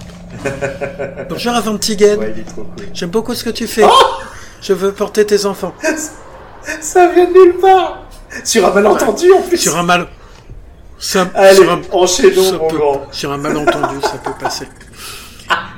Bon, donc du coup, on est sur un film qui est boursouflé. On est sur du Hollywood. On est sur du vrai Hollywood. Le producteur, Ah c'est quand même Ivan Reitman. Ghostbusters Tu imagines, Ivan Reitman, dans quelques années, ça sera Ghostbusters. D'ailleurs, point Ghostbuster, on en verra après. Justement, on va parler Oui, dans le on va passer sur le casting. Le casting, notre, alors, qui on a dans le rôle de Wolf? On a Peter Strauss. Peter Strauss, et bon bah il a, il a une, eu une Belle bonne gueule. carrière. Mais euh. Ouais, euh, qu'on reconnaît, Très jolie gueule. reconnaît facilement. Moi, ça a été. Pour moi, pendant des années, euh, Peter Strauss ça a été le, le héros de Alors, série du, du complètement oubliée. Pauvre, tu vois. Ouais, C'est une série qui, qui à notre époque, arrête. Euh, a Oui, beaucoup, mais beaucoup marché. je- hein. Moi, quand j'étais gosse, euh, c'était une des séries vedettes à côté de Dallas, ou même peut-être avant Dallas. Le riche et le pauvre. Voilà, je te dirais, je te dirais juste un nom, Falconetti, le méchant que tout le monde détestait à l'époque. Voilà, si vous connaissez, et vous avez Oh là, connu le riche et le pauvre, eh ben voilà, c'était bon. Après, il a, eu une moyen. carrière, vous Ouais, regardez euh, beaucoup de séries, voilà. Mais bon, mais c'est vrai qu'il a, il a, il a une belle tête. Et puis il a ce ce côté pince sans rire, un peu roublard. En fait, il, il le joue un peu à la Indiana Jones, hein. Genre, euh, Han je me prends un pain, euh, Han Solo. je vous Han montre Solo. que j'ai mal. À la, un Solo ou Indiana Jones, tu sais, je me prends un coup, je t'en rends un, mais tu vois que j'ai eu mal. Tu vois, c'est plus plus Indiana Jones que euh, Han Et Solo. il est flanqué, voir. il est flanqué d'une Voilà. sale gosse. Deuxième, Ah bah Que oui, toi, tu Molly Ringwald, si je me trompe pas. qui- c'est... Non, non, non, attends, Mais- attends, mais on l'a connue dans pas quoi connue à l'époque, parce qu'à l'époque, moi, quand j'ai vu le film, à sa sortie, elle n'était pas connue du tout, voire même, je pense que c'est peut-être même son premier film, Euh, et pourtant, elle est propulsée, non, c'est pas son premier film, deuxième, Non. deuxième, deuxième, deuxième. Ne nous affolons pas, et le premier, ça devait pas être euh, non plus euh, un truc ultra connu, et euh, elle est propulsée comme une euh, méga vedette, c'est une jolie rousse, et Molly Ringwald, après, euh, j'avais complètement oublié qu'elle était dans ce film-là, et elle a surtout euh, fait battre mon cœur dans tous les films euh, de teen, euh, les teen movies de John Hughes, euh, Breakfast Club, euh, Pretty in Pink, euh, euh, 16 bougies pour Sam, qui est 16 Candles, c'est un des films de pop culture euh, qui est euh, une référence énorme, plus que Breakfast Club et, et tous les films de John Hughes de l'époque, euh, pour euh, la pop culture américaine. 16 Candles, c'est l'histoire d'une jeune fille euh, dont les parents, toute la famille, oublient l'anniversaire. Et euh, donc il lui arrive des, des- des petites aventures.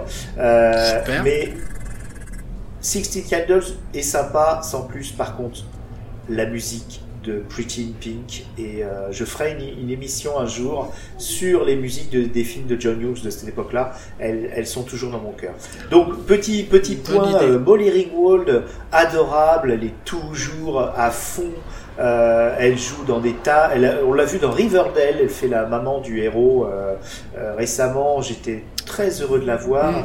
Euh, elle fait des tas de trucs.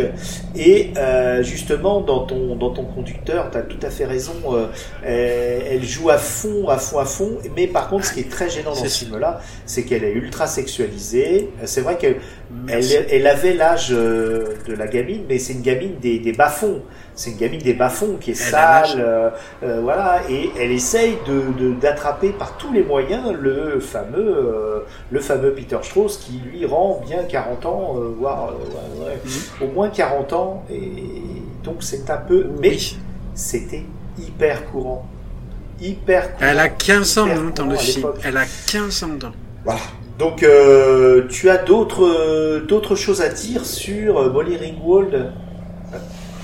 Alors, alors moi, là- où je vois que c'est quand même euh, énormément le western et on retrouve toujours le truc, c'est la scène où il la prend et il, Oui, la, il la lave parce qu'elle pue. C'est véritable le- dans le trou il d'eau. montre pas une, une concupiscence nettoie. appuyée. On- on a vu- Il faut l'admettre. Mais c'est le spectateur qui Non. est placé en, en, en voyeur, mais on voit quand même que Peter Strauss, euh, il la considère comme une gamine et que euh, même, je crois, jusqu'à la fin, il y aura pas le bisou. Enfin, bon, euh, Bah, voilà, il se laisse pas, il se laisse pas avoir. quand Hmm. hein. mais mais quand même quand elle est Elle collée tout habillée dans le dans le trou d'eau, ça fait quand même t-shirt Ouais, c'est le spectateur qui est pris 15 en faute euh, quelque part. euh, Elle a ce côté-là. 15 ans. Bon, on va pas faire euh, tout le débat. Voilà. Euh, Ah ben. Ouais. Non, mais du coup, du coup, alors donc voilà, il y a ça. On fait un point un Vas-y, peu vas-y, gênant vas-y, encore ou on passe au, à l'autre point du, du casting? Ben tout simplement, Wolf, ben il est avec, comme tu l'as dit, il est en couple.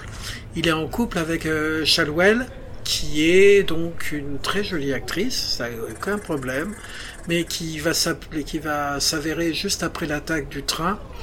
Euh, puisque c'est son coéquipier canon sur son super buggy, elle se prend une, euh, un coup et en fait, patatras, on découvre que en fait, ben, c'est une gynoïde, donc une, un androïde euh, féminisé. Oui, parce que après tout, tu peux avoir un androïde, Féminin, mais si tu lui donnes des attributs et voilà, c'est un gynoïde, d'autant plus qu'il dit quand même, euh, elle est euh, habillée avec une chemise très courte, elle lui dit, ouais, alors il faut refaire le vaisseau, il y a ça, il y a ça à faire. Et là, il la regarde et il dit, ouais, ouais, bah, finalement, j'ai bien fait de t'acheter Ouais, cette euh, ouais. chemise. Et la chemise est C'est courte. un sexbot. Voilà, quelque c'est le- truc. Et c'est, c'est un sexbot, donc techniquement, Ouais, c'est bon, une bon, femme bon, objet. Ouais. Réellement, c'est vraiment, Oui, oui, oui. bon. c'est vraiment une femme objet. Bon, voilà. Après, on est en 1983, on est, il faut. euh, Mais ça passe vite. C'est pas, c'est pas le, le, le sujet du film. hein. Ça, Ça va, ça passe passe vite. C'est moins, euh, plus le, le côté euh, love affaire avec une gamine de 15 ans qu'ils essayent de pousser. Et puis, bon, là, c'est vrai que. Mais ça rentre dans l'histoire. Euh, tu peux imaginer qu'une gamine euh, qui vit vraiment dans des conditions terribles, à survivre constamment, euh, elle essaye, euh, tu vois, et puis il doit y avoir de la prostitution, il doit y avoir tout ce genre de choses. Et à son âge, euh, elle sait, elle, voilà, c'est une survivante. Oui, c'est une survivante. C'est une quelque part, survivante. bon, euh, et c'est pas non plus appuyé des masses. On a vu pire, on a vu bien pire. Par contre, les, les, les, les, les bimbos, euh, les pauvres, euh, voilà, les Ah. bimbos, euh, les trois survivantes du, du- du fameux vaisseau, bah là, elles sont un peu euh, passées, euh, elles passent dans toutes les mains. euh, ouais. Ah ben, on, voilà, c'est, c'est- là c'est typique. Si en gros elles ont une Bah, seule truc, c'est ouais. ah, ouh, oui, oh mon dieu, on va mourir. Voilà, en gros, alors là c'est vraiment, bah c'est les, les demoiselles in, det- en, de- euh, demoiselles in distress. hein. Elles, elles ne servent qu'à ça, de tout le truc. Bah en gros, de toute façon, Ouais. c'est les monnaies d'échange. Tout le monde se les refile parce que évidemment, ce sont des terriennes, donc d'un point de vue ADN, elles sont plutôt un, elles doivent sentir bon, même quand elles sont sales. Deux, euh, elles n'ont aucune maladie euh, ni en bas, ni au-dessus, ni sur les côtés, ni rien. Euh, et puis il y a quand même un point, c'est qu'il y en a une des, des trois que moi je connais bien parce que bah, c'est Deborah Pratt.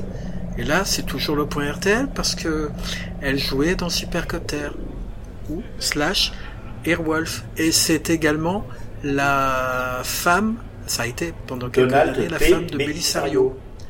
Le product qui était le producteur de Voilà. Magnum, de Supercopter, très de ah Ouais, Code Quantum, et, euh, Code et Quantum plein d'autres choses. Donald P. Belisario, vous avez vu sa signature partout.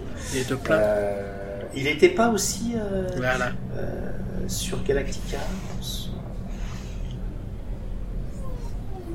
Ah oui, non. je- Non, ça les c'est deux, Glenn. Belisario et Larson. Et on, Belisario, je me. J'ai souviens, peut-être dit une c'est lui personne. qui tapait, peut-être une personne. c'est lui qui tapait sur une machine une à écrire dans le, euh, à la fin des, des, des génériques. C'est pas lui qui tirait la Euh, feuille mm, mm, Non, c'était euh, alors ça, le- celui qui tirait la feuille, c'était dans la Non. série du Ah, rebelle. Donc le Je suis rebelle. presque sûr que à la fin de Magnum, Attends. tu voyais le, le gars. Ah, ça y est, on a, on bloque. Vous êtes pas Écoute, couchés, on va amis, voir. hein. Ben, tu sais que normalement, Ouais.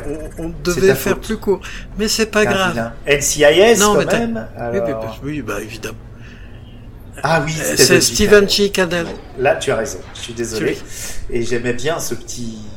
Il, il est. Oh merde, il est, Oui, il mais est né pas la le- même presque année, le hein, même jour que moi. Euh, Alors il y avait trois, il y avait un trio de trois Mm, producteurs non, il- incroyables. Euh, Stephen G. Cannell, il y avait donc Belisario et Glenn Larson. Donc trois producteurs qui nous ont donné toutes les grandes heures. Parce que il faut savoir un truc aussi, point RTL. Euh, moi, c'était point. Oui, oui, oui, je m'y mets. Tu vois aussi, tu nous, t'y mets. C'était euh, euh, France 2 à l'époque, ça s'appelait. Non, France 2. Et donc euh, TF1 aussi. Toutes les séries, c'est le haut du panier. Parce TF1. qu'il y en avait des cochonneries. C'est vrai que la 5, ils nous ont fait connaître aussi quelques cochonneries. Mais c'était encore le haut du panier. En Amérique, c'était Mhm. énorme le nombre de séries qu'il y avait et des trucs vraiment très très mauvais, sans parler des coproductions avec les Allemands. Euh, il y avait vraiment des trucs très très mauvais. Et donc ça, c'était le haut du panier et ces trois producteurs étaient responsables d'à peu près 80% de tout ça. hein. Donc, euh, ouais, ouais. Et je pense qu'on peut passer au super méchant, méchant, le vilain méchant, le super méchant, qui est aussi une gueule incroyable. Vas-y. Mais shoot. un type que j'adore. Bah, ce n'est, ce n'est qu'une gueule. Vous ne connaissez que lui. C'est un, un type, quoi que vous, dans la plupart des films que vous avez vus, quand il jouait un méchant, il était soit avec un bras en moins, soit avec euh, des jambes en moins, etc. Oui, Encore un transhumain, encore un transhumain, un. Michael Ironside. Voilà, lui, dans, en gros, ben, acteur canadien qui a une. euh, C'est pas, c'est pas un peu le Jack Nicholson que, du pauvre. Voilà, il. Ouais. C'est un peu le Jack Nicholson du pauvre parce qu'il a une, cicatrice qui est, voilà, il, a, il en a, il en a joué, etc. C'est un type qui, mais, mais alors en plus c'est un Ah bon type, visiblement c'est un type en or qui a, vous l'avez Voilà. vu, vous l'avez vu dans euh, Total Recall, vous l'avez vu dans V, vous l'avez vu dans ah, là par contre c'est moins bien, Highlander 2. Voilà. Et puis vous le voyez dans ce film où, en fait, c'est en plus c'est un acteur qui aime quand même bien bouger, qui aime bien rouler des mécaniques, etc. C'est un beau master. Bah, en gros, qu'est-ce que vous avez? Vous avez un type limite avec la gueule qui a fondu. C'est comme si vous l'aviez mis au micro-ondes et qu'il a fondu. Déjà, si on vous dit pas que c'est Michael Ironside, vous le reconnaissez pas. En plus, puisqu'il est transhumain, donc toujours le problème des prothèses des membres qui manquent. En gros, ben, il a deux énormes pinces type euh, type mécanique. En gros, ben, on lui a mis, euh, vous voyez les gaines d'aération? Que vous avez euh, ou, euh, ou les, les- comment les filtres de pour les ah bon sang Euh, les ah les quand vous mettez les aérations Ah oui, les hautes- les hautes cuisinière, vous avez ouais voilà les hautes, les hautes aspirantes. Vous avez vu les, les, les tuyaux que vous avez? En gros, on lui a mis les deux mains dans de- des tuyaux de haute aspirante. On lui a mis des espèces de pinces et ça lui fait des bras qui quoi. sont beaucoup trop longs. Mais on lui a mis un homard mécanique sur le sur le torse. C'est ça qui a à mourir de rire. Parce qu'on a fait une pause avec euh, ma voisine de canapé et quand il respire, Ah, c'est un gonfleur de matelas.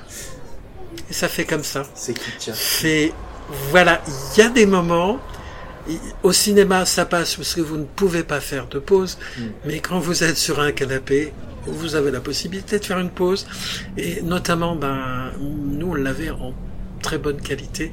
Ouais, ouais. C'est horrible. Donc voilà, on se retrouve avec un méchant et puis évidemment ben, en gros, ben, il joue comme une, euh, une truc parce qu'il est totalement immobile. Il est sur une espèce de bras élévateur mécanique comme ça. Donc le pauvre acteur, ben, la seule chose qu'il peut faire, c'est ou faire mettre les bras, etc., faire limite. Tu sais, quand les avions décollent, Le Batman. tu fais le, le truc. En gros, on- voilà, t'aurais pu, tu pourrais. Oui, tu te demandes d'ailleurs comment, comment ils peuvent avoir l'ascendant. du- Autant euh, John Saxon, euh, il avait l'ascendant sur ses troupes, il était méchant et tout ça, mais il n'avait pas de pouvoir particulier. Lui, il fait pas peur. Il fait pas peur.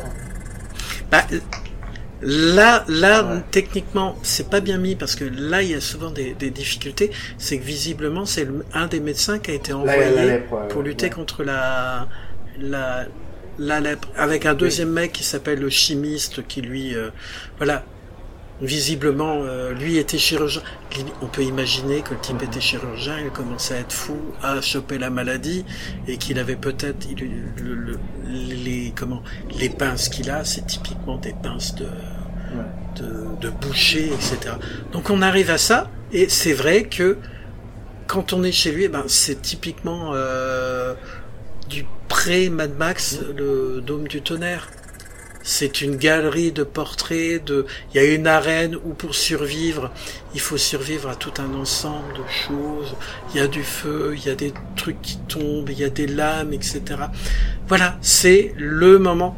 Mais pour arriver à ça, pour avoir la rencontre euh, avec le méchant, bah, il aura fallu croiser tout, bizarre, euh, qui sont vite, euh, ouais, c'est très Star Wars. Des serpents, des, des enfants. Des enfants, des, tu as oui, des créatures qui étaient des enfants, mais qui sont issus de la manipulation génétique, parce qu'il fait des essais en plus de. Ouais, voilà.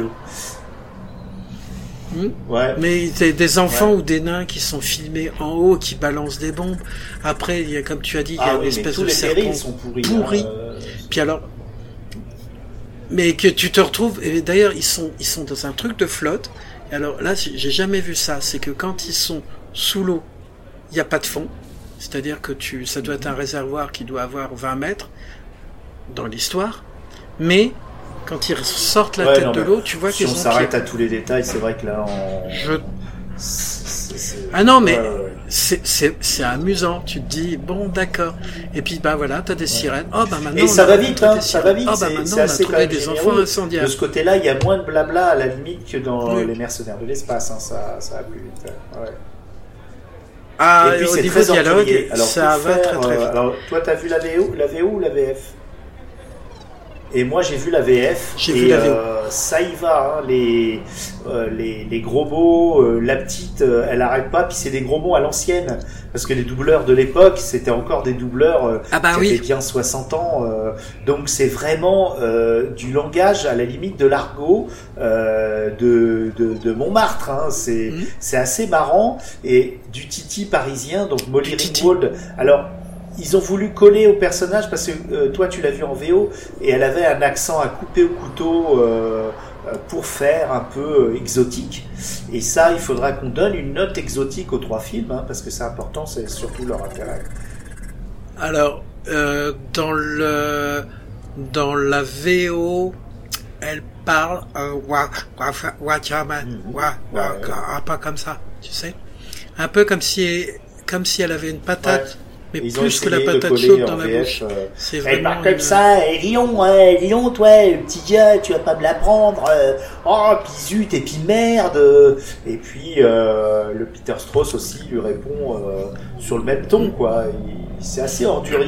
c'est très surprenant parce que. Mais, mais tu t'attends pas à, ça. on, a perdu l'habitude, très honnêtement, des gros mots dans les films, et c'est là qu'on voit que de nos jours, c'est très aseptisé. Hein. C'est extrêmement aseptisé. Ah oui. Ah bah le, le, le, de toute façon, imagine le bip bah, à l'heure actuelle, ça serait continuellement bipé aux États-Unis. En France, il, voilà, bon, la qualité des doublages souvent a chuté, mais c'est un autre problème. Après, voilà, tout est bien, qui finit bien, on retrouve tout le monde. Il n'y a pas de, il a pas de mort de des humaines. Tout le monde est tout content, repart dans le vaisseau spatial. Je, je pense à un puis, truc, euh, c'est dans les mercenaires de l'espace. Il y a une scène super choquante. Euh, je reviens au premier film, mais je voulais pas passer dessus. Oui. Oui, je sais. Super choquante. Il y, a, il, y a, il y, a, un vaisseau qui est laissé par le grand méchant pour surveiller la planète. Deux gardes et qui, se, qui regardent euh, la planète, qui voient que les filles sont jolies. Alors eux, ils sont très laids, hein. ils, ont, ils, sont, ils, ont, la tête à, à moitié hmm. défoncée. Bah, c'est des, des, mutants ou des, ils ont des parties qui, et, qui euh, ils sont là, là c'est des gros euh, cochons et tout. Et puis ils enlèvent une, une, jeune femme du village et tu vois distinctement qu'ils la violent. Alors on voit pas le viol, mais ils se font défoncer au retour des héros, je crois. Euh, mais elles par Peter, en fait, par Robert Ils ne savent pas qu'ils ont une captive. Euh, donc Robert Vaughan, euh, mm. alors, il arrive à les détruire en partie parce que la fille, se rebellant, les empêche de manœuvrer correctement et plus ou moins elle se suicide. mais on voit bien qu'elle a, elle a pris cher la pauvre. Et c'est vrai mm. que pour un truc qui pourrait être familial. Euh, Ce film-là, au final, ne se place pas du tout dans un contexte familial. De, de, de fait, avec la- les, les avances de la Valkyrie, euh, le côté euh, euh, mâle reproducteur euh, du héros au début, euh, enlevé par le, le, le père cybernétique. C'est vrai que c'est un, c'est un Non, t'as tout à fait raison. C'est vrai que ça, on aurait. Euh, et c'est une scène choquante. Scène choquante qu'on n'a pas, malgré que les pauvres bimbos, elles ont l'air de passer un sale quart d'heure. On, a l'impression qu'on les préserve justement à cause de leur ADN. euh, elles sont un peu comme dans Mad Max euh, Fury Road, puisque on retrouve trois vestales euh, propres à, à la procréation du méchant euh, Oui. mutant. Et Même je tenue. que, euh, eh ben, notre cher euh, George Miller a emprunté euh, pour son Mad Max 3 euh, pas mal de choses dans ce film-là, et également euh, le, le 3 Quatre. Beyond de Thunderdome avec le, tu sais, la poursuite du train à la fin. Ah oui. Alors là, c'est typiquement Ah le- oui, oui, oui. le- la même histoire, en bien mieux, en bien mieux. Et pour euh, l'histoire avec Furiosa qui se sauve avec les trois Vestales, on a l'impression de retrouver aussi nos trois euh, rescapés du, du crash. Est-ce qu'on peut passer au dernier film? Parce que je vois que l'heure tourne. Euh, je regarde à combien on est. Alors, on est à déjà à Ouais, et 1h29. le dernier truc, Et j'aimerais quand même qu'on soit en dessous des deux heures pour nos chers geeks. alors. Eh ben, écoutez, C'est très gentil. vous avez écouté jusqu'à maintenant euh, deux films. Ouais. Voilà, c'est très gentil. Mais finalement, si vous devez en regarder qu'un, vous vous prenez une très bonne bière, vous prenez une très bonne pizza. Ah, j'ai eu peur. vous parler de Space Trucker. Là, vrai, déjà, Oui, mais non. Parce que là, honnête- on- honnêtement, Voilà, on c'est ça passe surtout, une oui. décennie. Donc, Même pour les effets hein, pour spéciaux l'époque. sont bien. Et là, et, et là, autant euh, les mercenaires de l'espace, on vous appâte, c'est Oh allez, non, non, non, Fifi. pas. Euh, le guerrier de l'espace, c'est, c'est, euh, vous avez vu, nous sommes dans l'espace. Ouais. Là, c'est Space Trucker. Vous voulez Ah du nimp? Ben, on va vous donner du nimp. Pourquoi? Parce que c'est un Stuart Gordon. Stuart Gordon, c'est le réalisateur de Réanimateur. C'est également le réalisateur de Forteresse avec euh, Christophe Lambert. C'est un film qui est totalement Ouais. Décomplexé. En gros, c'est l'histoire de Routier de l'espace, le dernier indépendant. Donc limite, si j'avais voulu faire un, un truc, Ouais, c'est les travailleurs de l'espace. En gros, c'est les c'est les prolos, c'est imaginer euh, Alien, c'est des, des, des prolos de l'e- de l'espace, mais là, c'est des rednecks de l'espace qui traversent la, le système solaire. Lui, déjà, le tout début, il commence. Ben voilà, il transporte des cochons, mais les cochons, pour qu'ils tiennent, il les emmène dans une, euh, une station où on vend bah, de la bonne viande américaine, puisqu'on est dans l'espace, mais c'est pas grave, c'est les Américains. Et les cochons, ils sont cubiques. Et bien, vous avez des scènes avec des animatroniques, avec le cochon qui vous regarde et puis qui rigole. voilà, c'est Nawak, c'est du Stuart Gordon. Et là, vous vous dites, ah ouais, mais c'est pas tout à fait la première scène, c'est la deuxième scène. Parce que le début, vous regardez le film, c'est le film classique où c'est Oui. une planète et on est en train de... Très beau d'ailleurs. Bah voilà. Très belle, euh, introduction. une- un centre. qui- oui. Oui, avec juste un truc qui pique les yeux, c'est que quand on descend la planète, le, le bunker où on arrive, le centre de recherche, bon, c'est de la PlayStation euh, 1. Quand on voit, ouais. on voit que c'est un, un, un bâtiment qui est fait en numérique et c'est de la PlayStation 1. On est en 97, ça pique pas les yeux. Après, et euh, on n'est pas non plus, euh, voilà. Si vous cherchez du Télérama, c'est pas là. Là, on est dans le, bon esprit. Le bunker se fait attaquer par un robot. Il massacre tout le monde. Il, plus ou moins l'idée, ben oui, ben c'est c'est un peu c'est un peu prédateur, un peu truc.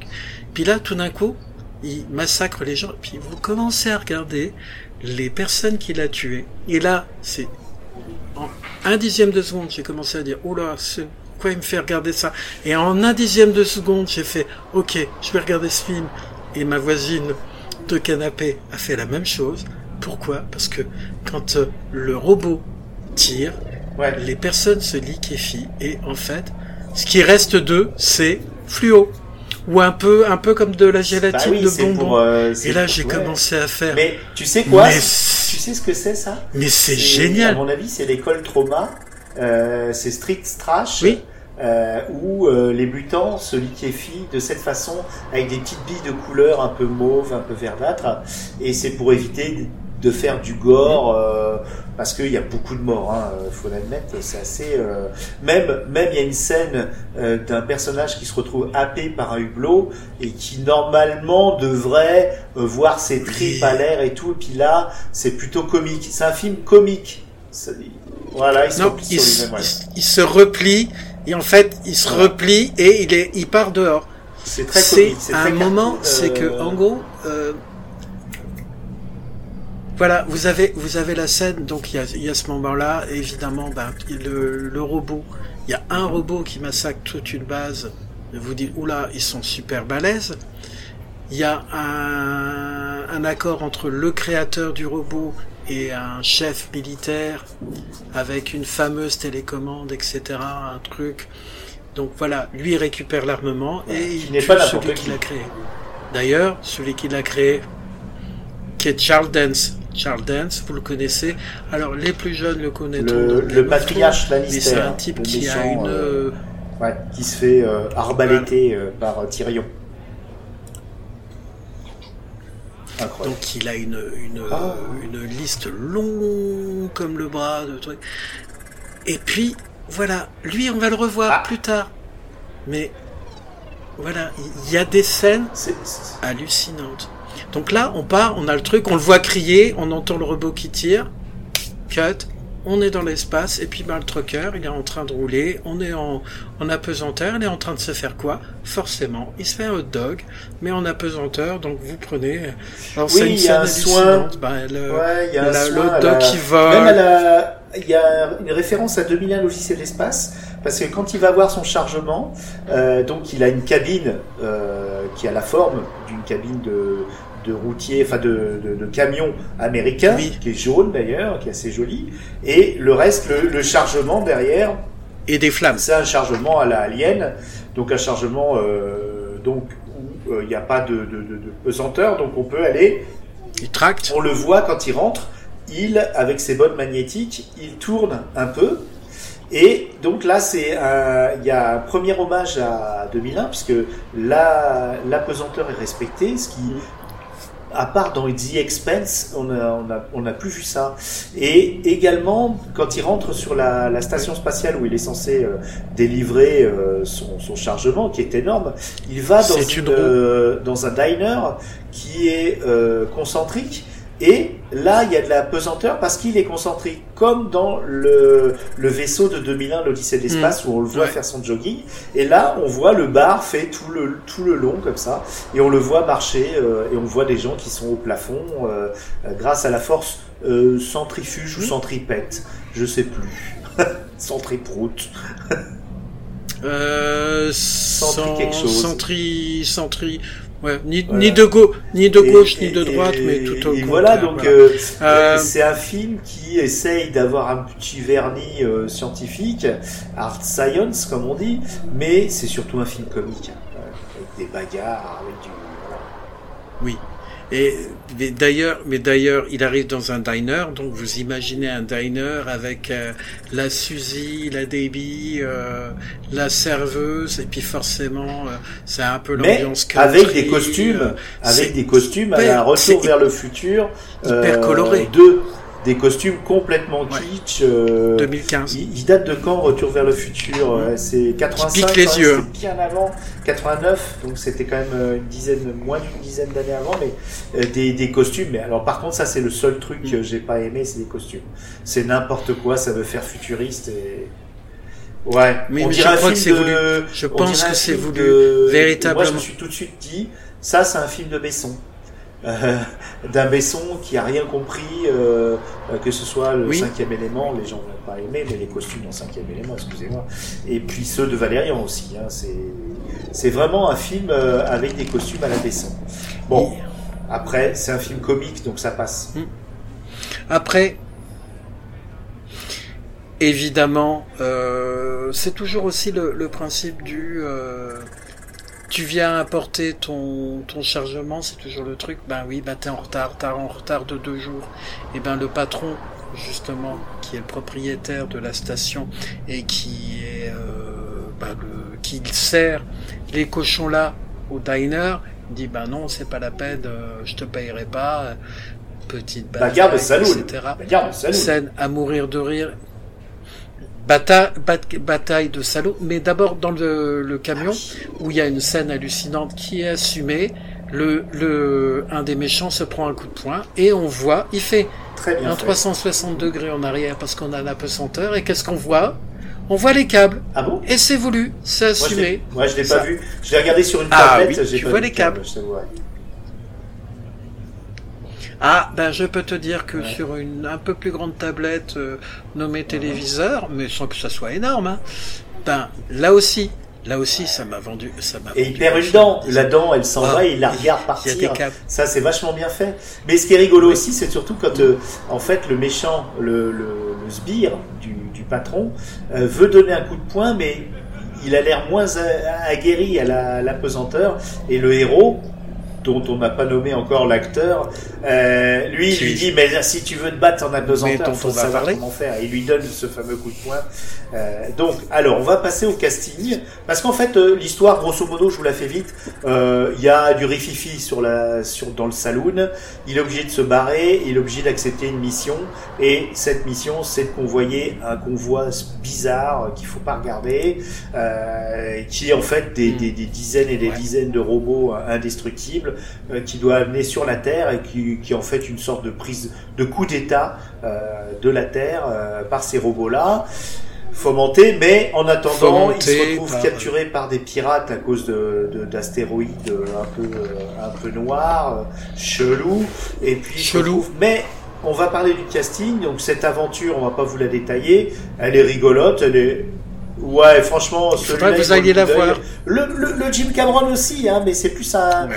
un film euh, un peu euh, important cinématographiquement pour les gens qui veulent se renseigner. Euh, Celui-là, c'est pour le fun. Il n'est pas essentiel, mais c'est pour le fun.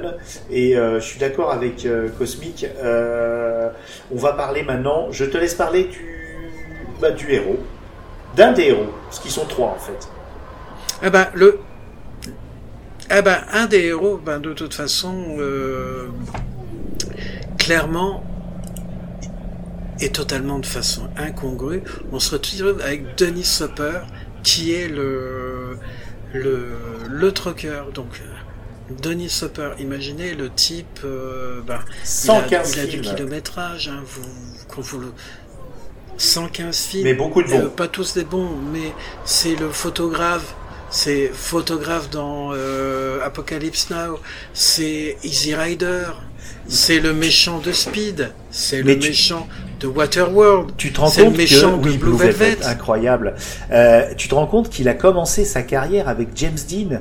Il a fait les deux films, Giant et puis euh, je me souviens plus de l'autre, Mm. celui sur lequel il est mort.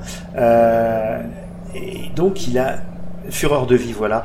La et Fureur de et vie. là, il, euh, il est à côté d'un autre jeune premier qui restera jeune premier d'ailleurs parce qu'il a pas fait. euh, on l'a pas vu énormément. Oh, il a fait quelques trucs bien, mais Ah. voilà, c'est pas. Il a pas eu la carrière de. Voilà. Ah, il y en a, il y Oui, en a, il y a Blade. Blade, il fait le méchant. il y en a un où il a des Euh, grandes dents. Mais hein. il est très jeune là. Il est très jeune. Euh, il a 23 ans. Il est beau comme un cœur et il a cette petite gouaille qu'on qu'on qu'on a Ah, il est adoré euh, dans Blade euh, quand il joue le, le, le méchant deux ans plus tard.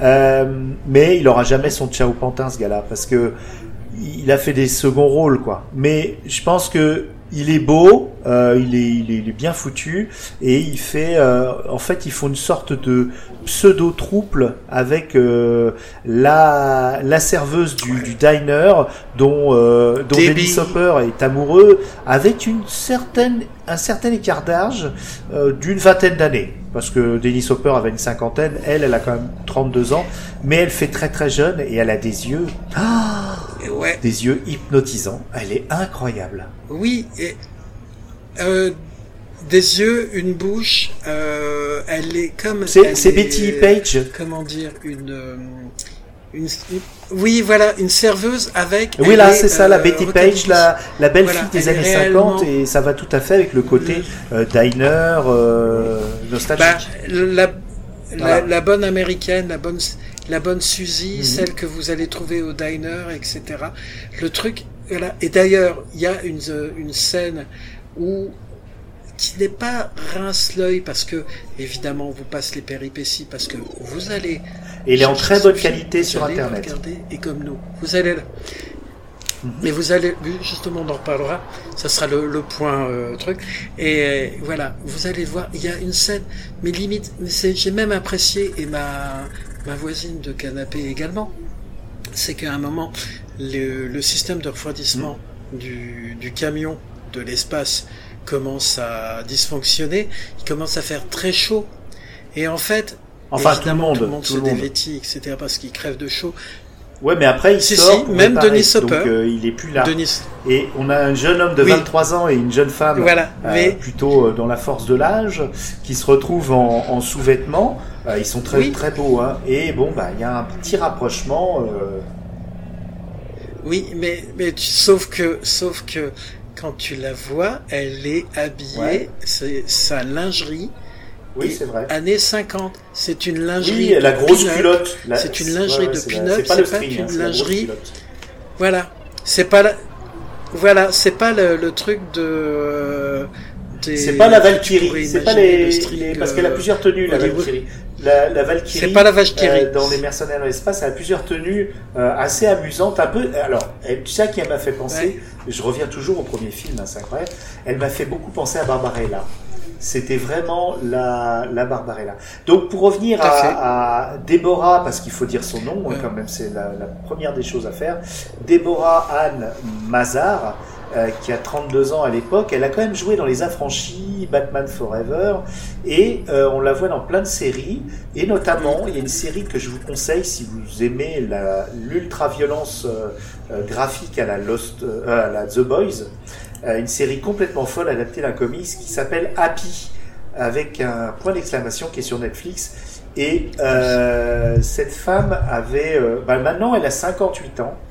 Euh, allez voir ces petites photos. Euh, oh, bah dis donc, Elle est, magnifique. Donc euh, voilà, il y a des petites scènes un peu, euh, c'est pas Oui, du point téton, mais c'est du point mignon, un peu sexy. C'est du point mignon. C'est du point mignon. trouble C'est avec du point mignon qui est où, complètement euh, euh, vraiment- dingue de cette fille. Euh, D'un côté, il tape pas sur la tête du jeune parce que il comprend que ce jeune euh, soit euh, Mm. soit émouraché. L'autre, euh, il fait pas, il, il se cache pas de, de, de, de vouloir faire un mouvement. Et puis tout se règle à la fin parce que euh, la maman de cette jeune femme, euh, en fait, euh, est superbe et et a, À le même âge qu'elle, à Parce qu'elle s'était congelée.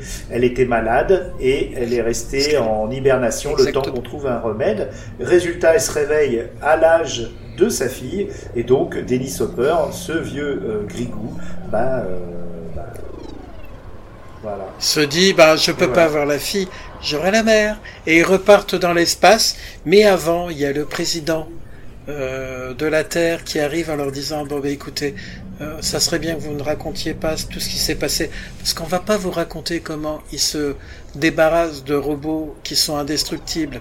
Mais un robot indestructible visiblement dans un film américain c'est destructible. Ils arrivent à, ils arrivent à les, les avoir mais il y a quand même la scène de l'hôpital à la fin Sur Terre où on essaye de venir les acheter sur Terre avec une valise, avec plein d'argent, et c'est la question du oui, mais parce que Denis Hopper dit je suis le dernier indépendant, moi ne m'achète pas. Et à la fin il dit oui, mais attendez, si on n'accepte pas l'argent, on est des hommes morts, ils ne voudront jamais. Et vous, vous avez besoin de cet argent parce que lui, il a dit, il dit euh, donc à la, aux, aux deux jeunes, écoutez, bah, je lui rends sa liberté. L'histoire du mariage, maintenant on est sur Terre. Si Je devais l'emmener Oula, oula, oula, là, là, tu, nous perds parce qu'en fait, vie, on n'a pas jeunes, parlé etc. du pacte qu'ils avaient que Denis Hopper avait passé avec la serveuse, Oui. qu'elle accepterait sa demande bon, en mariage. il y a un pacte. S'il Voilà. Mais il y a un truc. l'aventure Bon, les a voilà. sur Donc, Terre, du coup-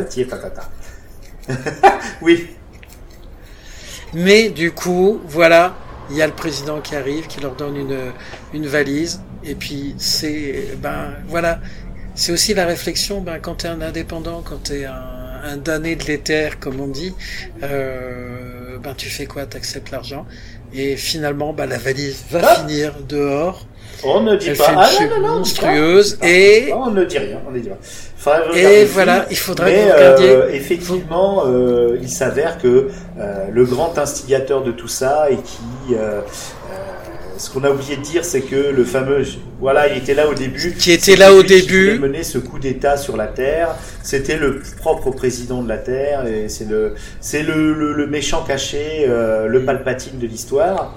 Mais euh, c'est quand même. euh, euh, Il n'y a pas vraiment de méchant en fait, le, parce que l'antagoniste du milieu du film, le chef des pirates, qui, euh, qui nous donne d'ailleurs quelques scènes Oui. croquignolettes, parce que il, il n'est pas mort au début du film, mais il est franchement très très abîmé. Il est à moitié cramé. Il manque. Euh, non, il lui manque des lui pièces. Il lui aussi, manque des pièces. C'est un, c'est un fil rouge de, de ce soir. C'est lui aussi un transhumain cyborg. Et euh, à un moment, l'héroïne accepte de d'avoir des relations sexuelles. hein, carrément, elle le dit. euh, si j'ai du sexe avec vous, vous nous Ah, libérez dit. et on part. On vous laisse le chargement. Et donc ils vont dans la chambre. Il y a, il y a une jolie chambre avec un lit. euh, on se demande d'ailleurs ce qu'un robot comme lui, un cyborg comme lui fait dans Un un lit, un lit à baldaquin rond.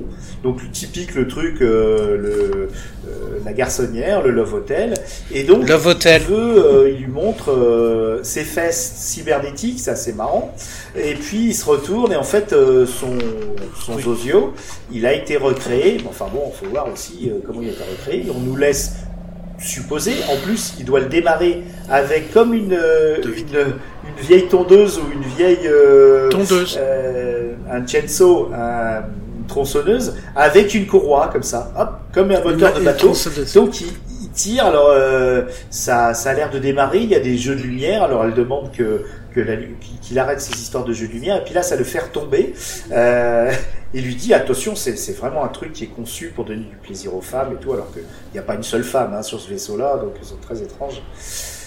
Ouais, horrifié, voit le regard- on voit le regard qu'elle lance. Donc elle se défait de lui euh, en lui enlevant un de ses tuyaux euh, et elle, essaie de prend prendre sa sa place. place. et il tombe et là on voit l'appareillage euh, sexuel qui est assez ridicule, c'est- assez marrant. C'est vraiment un film comique euh, jusqu'au bout. Voilà. Je vous mettrai Ah, la, je vous mettrai la scène sur Ouais. Twitter si vous êtes gentil. Oui, oui, je l'ai trouvée. Elle est sur YouTube. Vous l'avez. Euh, Ouais, c'est c'est c'est gold. rien que ça, ça vaut le coup. Ça, Ça mérite, ça C'est un film le- qui est généreux. le- vous C'est savez, le très vendredi, généreux. sur Twitter, vous avez euh, vendredi, c'est c'est Sesc avec Nanarland et ils mettent des scènes de soi-disant de, de, de sexe dans les nanars, c'est assez croquignolet. Ça, ça mérite, hein, ça mériterait un, un extrait le vendredi pour euh, Nanarland. Donc vendredi prochain, tu tu nous mettras ça et tu tagueras Nanarland. Je voulais juste finir sur ce film, euh, euh, sur le compositeur de musique. Faut pas l'oublier. Mhm. Euh, il a une, une carrière complètement dingue jusqu'en 2006 euh, et, et complètement dingue dans le sens où il a fait quand même des, des sacrés trucs. Notamment, il s'appelle Colin Towns, il est anglais, donc a priori il est retourné sur le rock parce qu'il a fait la musique des Rivières Pourpres 2, Les Anges de l'Apocalypse, ce fameux film euh, avec des ninjas euh, moines, enfin un truc qui fait les, les belles heures de, de Nanarland, et de Double Zéro. euh, Et, et tu sais qu'il a été tourné au 2, bah, Il Moselle. n'y a pas de quoi Et c'est et, et- ouais, ouais. Ben, je suis pas fier. Je suis pas fier, En mais il a cas, vraiment été tourné dans l'Est. de Nanarland C'est- sur euh, euh, pas que les rivières pourpres 2, mais entre autres, euh, et qui est assez sympa. Des films français, des bons nanars français. Alors, est-ce qu'on peut passer à la, bah, au bilan Tu as une échelle de notation Au- au que bilan je ne comprends pas, que tu vas devoir m'e- me- me- m'expliquer. Alors, euh... non, c'est en fait le, le Ah. palmarès de l'escroc d'or. Honnêtement. Euh... Alors, Oui. un truc tout bête. Un truc tout bête. Tu... on- on- Imaginons quelque chose. Tu... Je- Alors, quel est... on va faire... On va faire le, on va faire trois, trois choix. Le, le choix du film où c'est tu veux te faire plaisir à toi. Premier choix, tout seul. Deuxième choix, tu es avec euh, Ouais. l'amour de ta vie. qui n'a pas forcément les mêmes goûts que toi, et puis tu te dis, vous on va se faire un film. Et le troisième, c'est avec les potes, masculins, féminins, entre potes. Ah, lequel des trois je En mets gros, dans, dans chaque catégorie, limite, c'est voilà, ça que... Voilà. Mais, mais en même temps, il y en a un qui Ouais, peut aller dans les ne trois compliquons catégories. pas tout, ne compliquons Si tu veux, voilà. compliquons pas tout. On va en mettre un dans chaque catégorie, un peu comme on glisse euh, effectivement des, des choix. Euh, je dirais les mercenaires de l'espace. Je dirais pour moi tout seul, pour le côté euh, film important.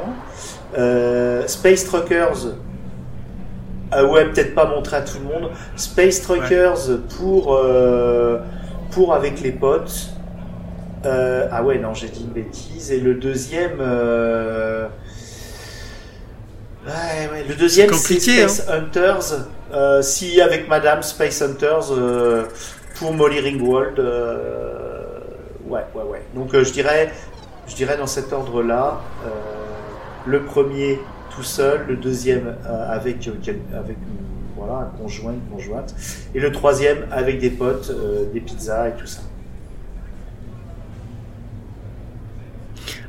Ok. Bah moi, tu sais quoi?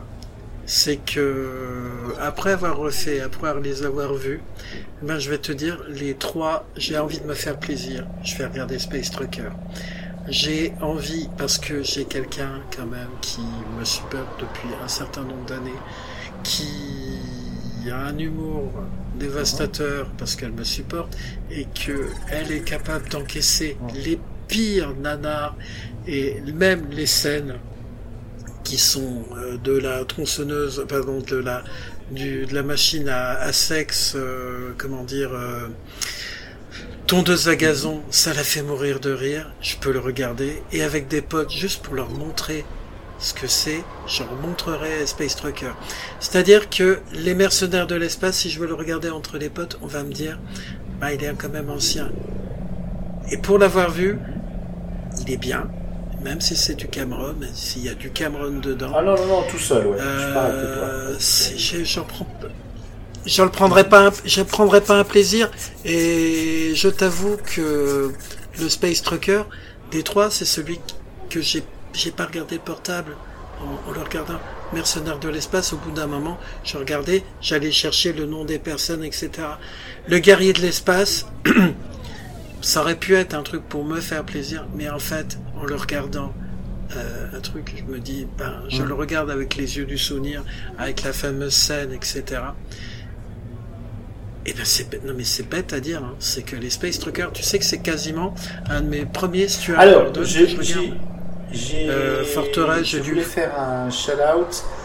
Il faut, on fera pas d'émission sur Stuart Gordon parce qu'il y en a une excellente qui a été faite par VHS et Canapé que je mettrai dans la description. Donc vous aurez euh, l'entretien avec Roger Cormand, euh, l'émission Stuart Gordon de VHS et Canapé que je me souviens encore d'avoir écouté en agent. Donc c'est pour vous dire qu'elle m'a, elle m'a vraiment marqué cette émission. Elle était très bien faite et il a une carrière incroyable. hein. C'était un homme de théâtre, c'était un homme fascinant. Et euh, le seul truc que je regrette, euh, c'est qu'on n'a pas eu le trio. euh, le trio de cette époque-là, le trio des, trois fabuleux, c'est qui aurait été com- complet avec Charles Band, mais il a fait beaucoup trop de films d'horreur, il n'a pas fait trop de science-fiction, Charles Band, par des trucs de robots, des machins. Mais voilà, il n'a pas fait de space truc. Donc c'est dommage, on n'a pas eu Corman, Band et Gordon. C'est dommage. Mais c'est le seul regret que j'ai pour cette émission euh, qui touche à sa fin. Mais on trouvera, on trouvera. Tu sais, Ouais. il suffira qu'on trouve un, un truc. Dernière chose. Alors, dernière chose. On vous a donné envie de regarder les films. Maintenant, donnez envie de, donner- de regarder les films ou pas. Si vous pouvez aussi accrocher votre belle-mère euh, sur un fauteuil, lui Oh. mettre des écarteurs d'œil et puis lui montrer le pire film. Si, si, si, Ah, c'est autorisé pas, par non, la Convention de Genève de Ah torturer bon, une belle-mère. vas-y, vas-y, mon grand. Si, si, euh, si, si, je, je te jure. Alors, donc, du coup, où les trouver?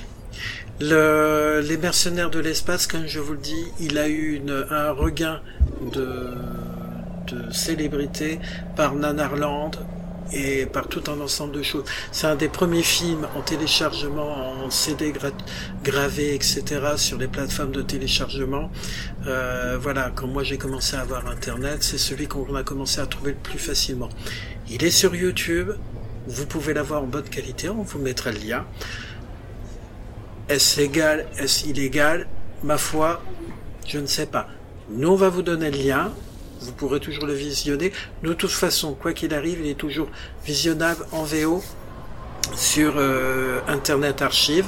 En VO. Donc là, ça l'est, c'est l'Internet Archive. Donc techniquement, c'est légal. Le guerrier de l'espace. Alors, le guerrier de l'espace, Winnie, tu m'as dit que tu avais des difficultés à l'avoir vu. Moi, j'ai une solution. Ouais, ouais, ouais.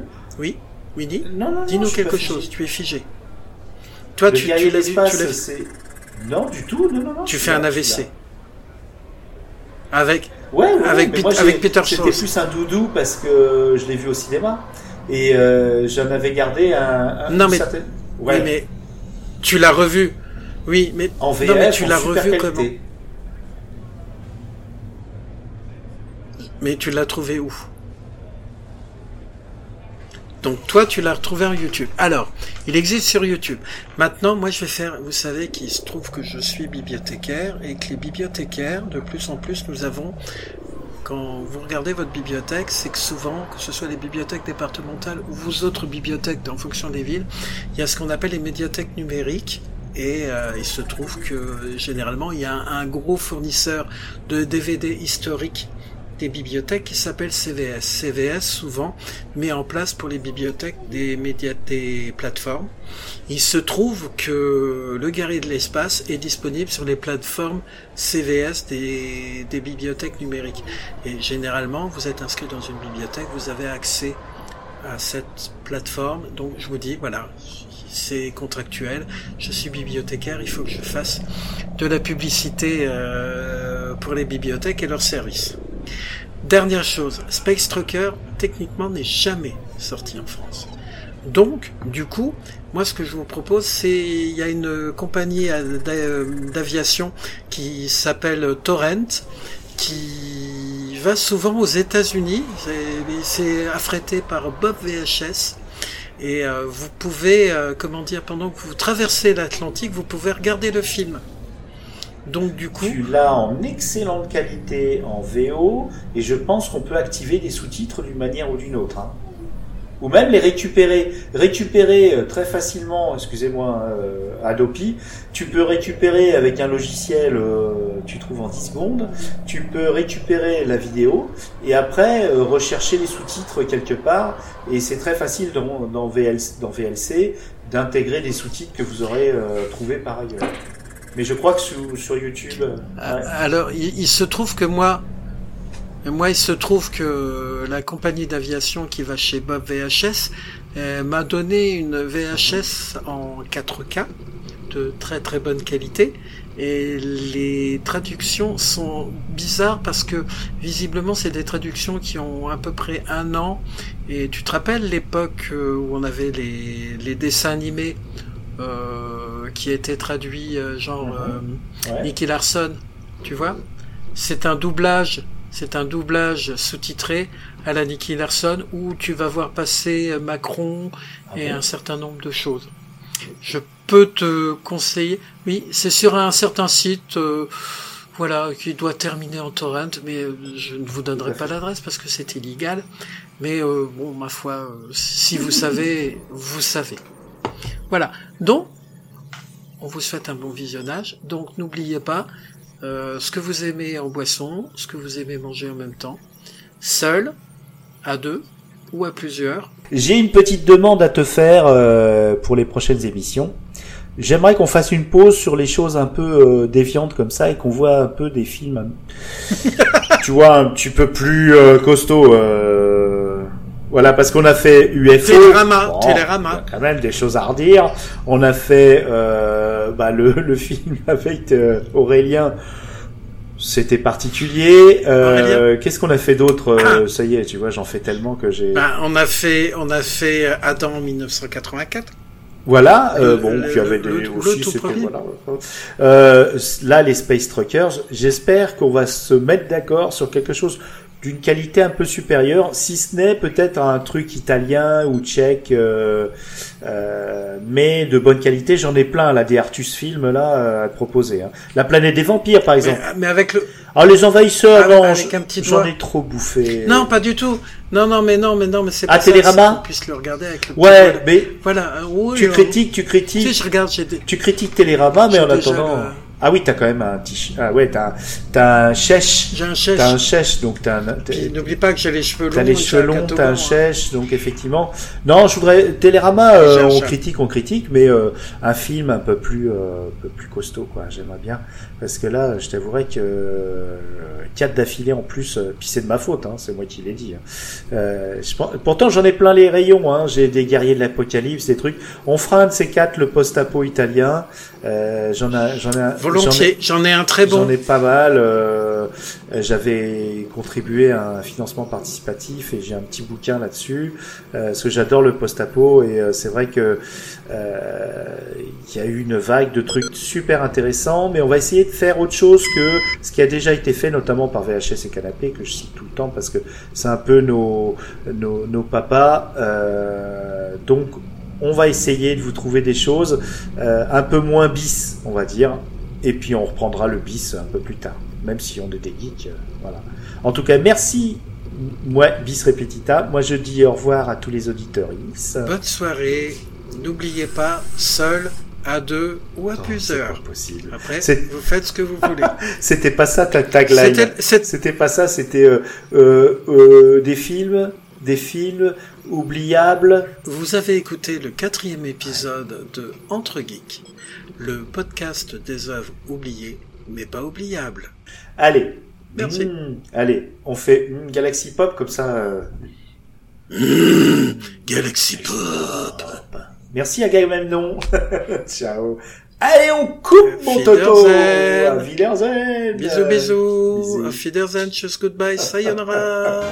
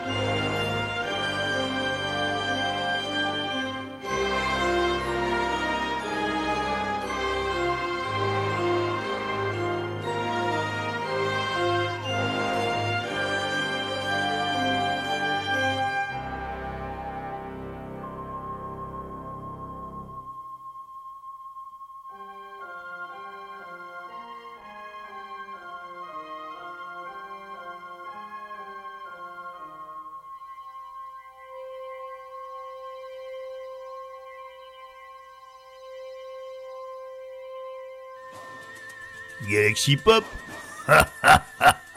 C'est la culture jusqu'au bout des ondes.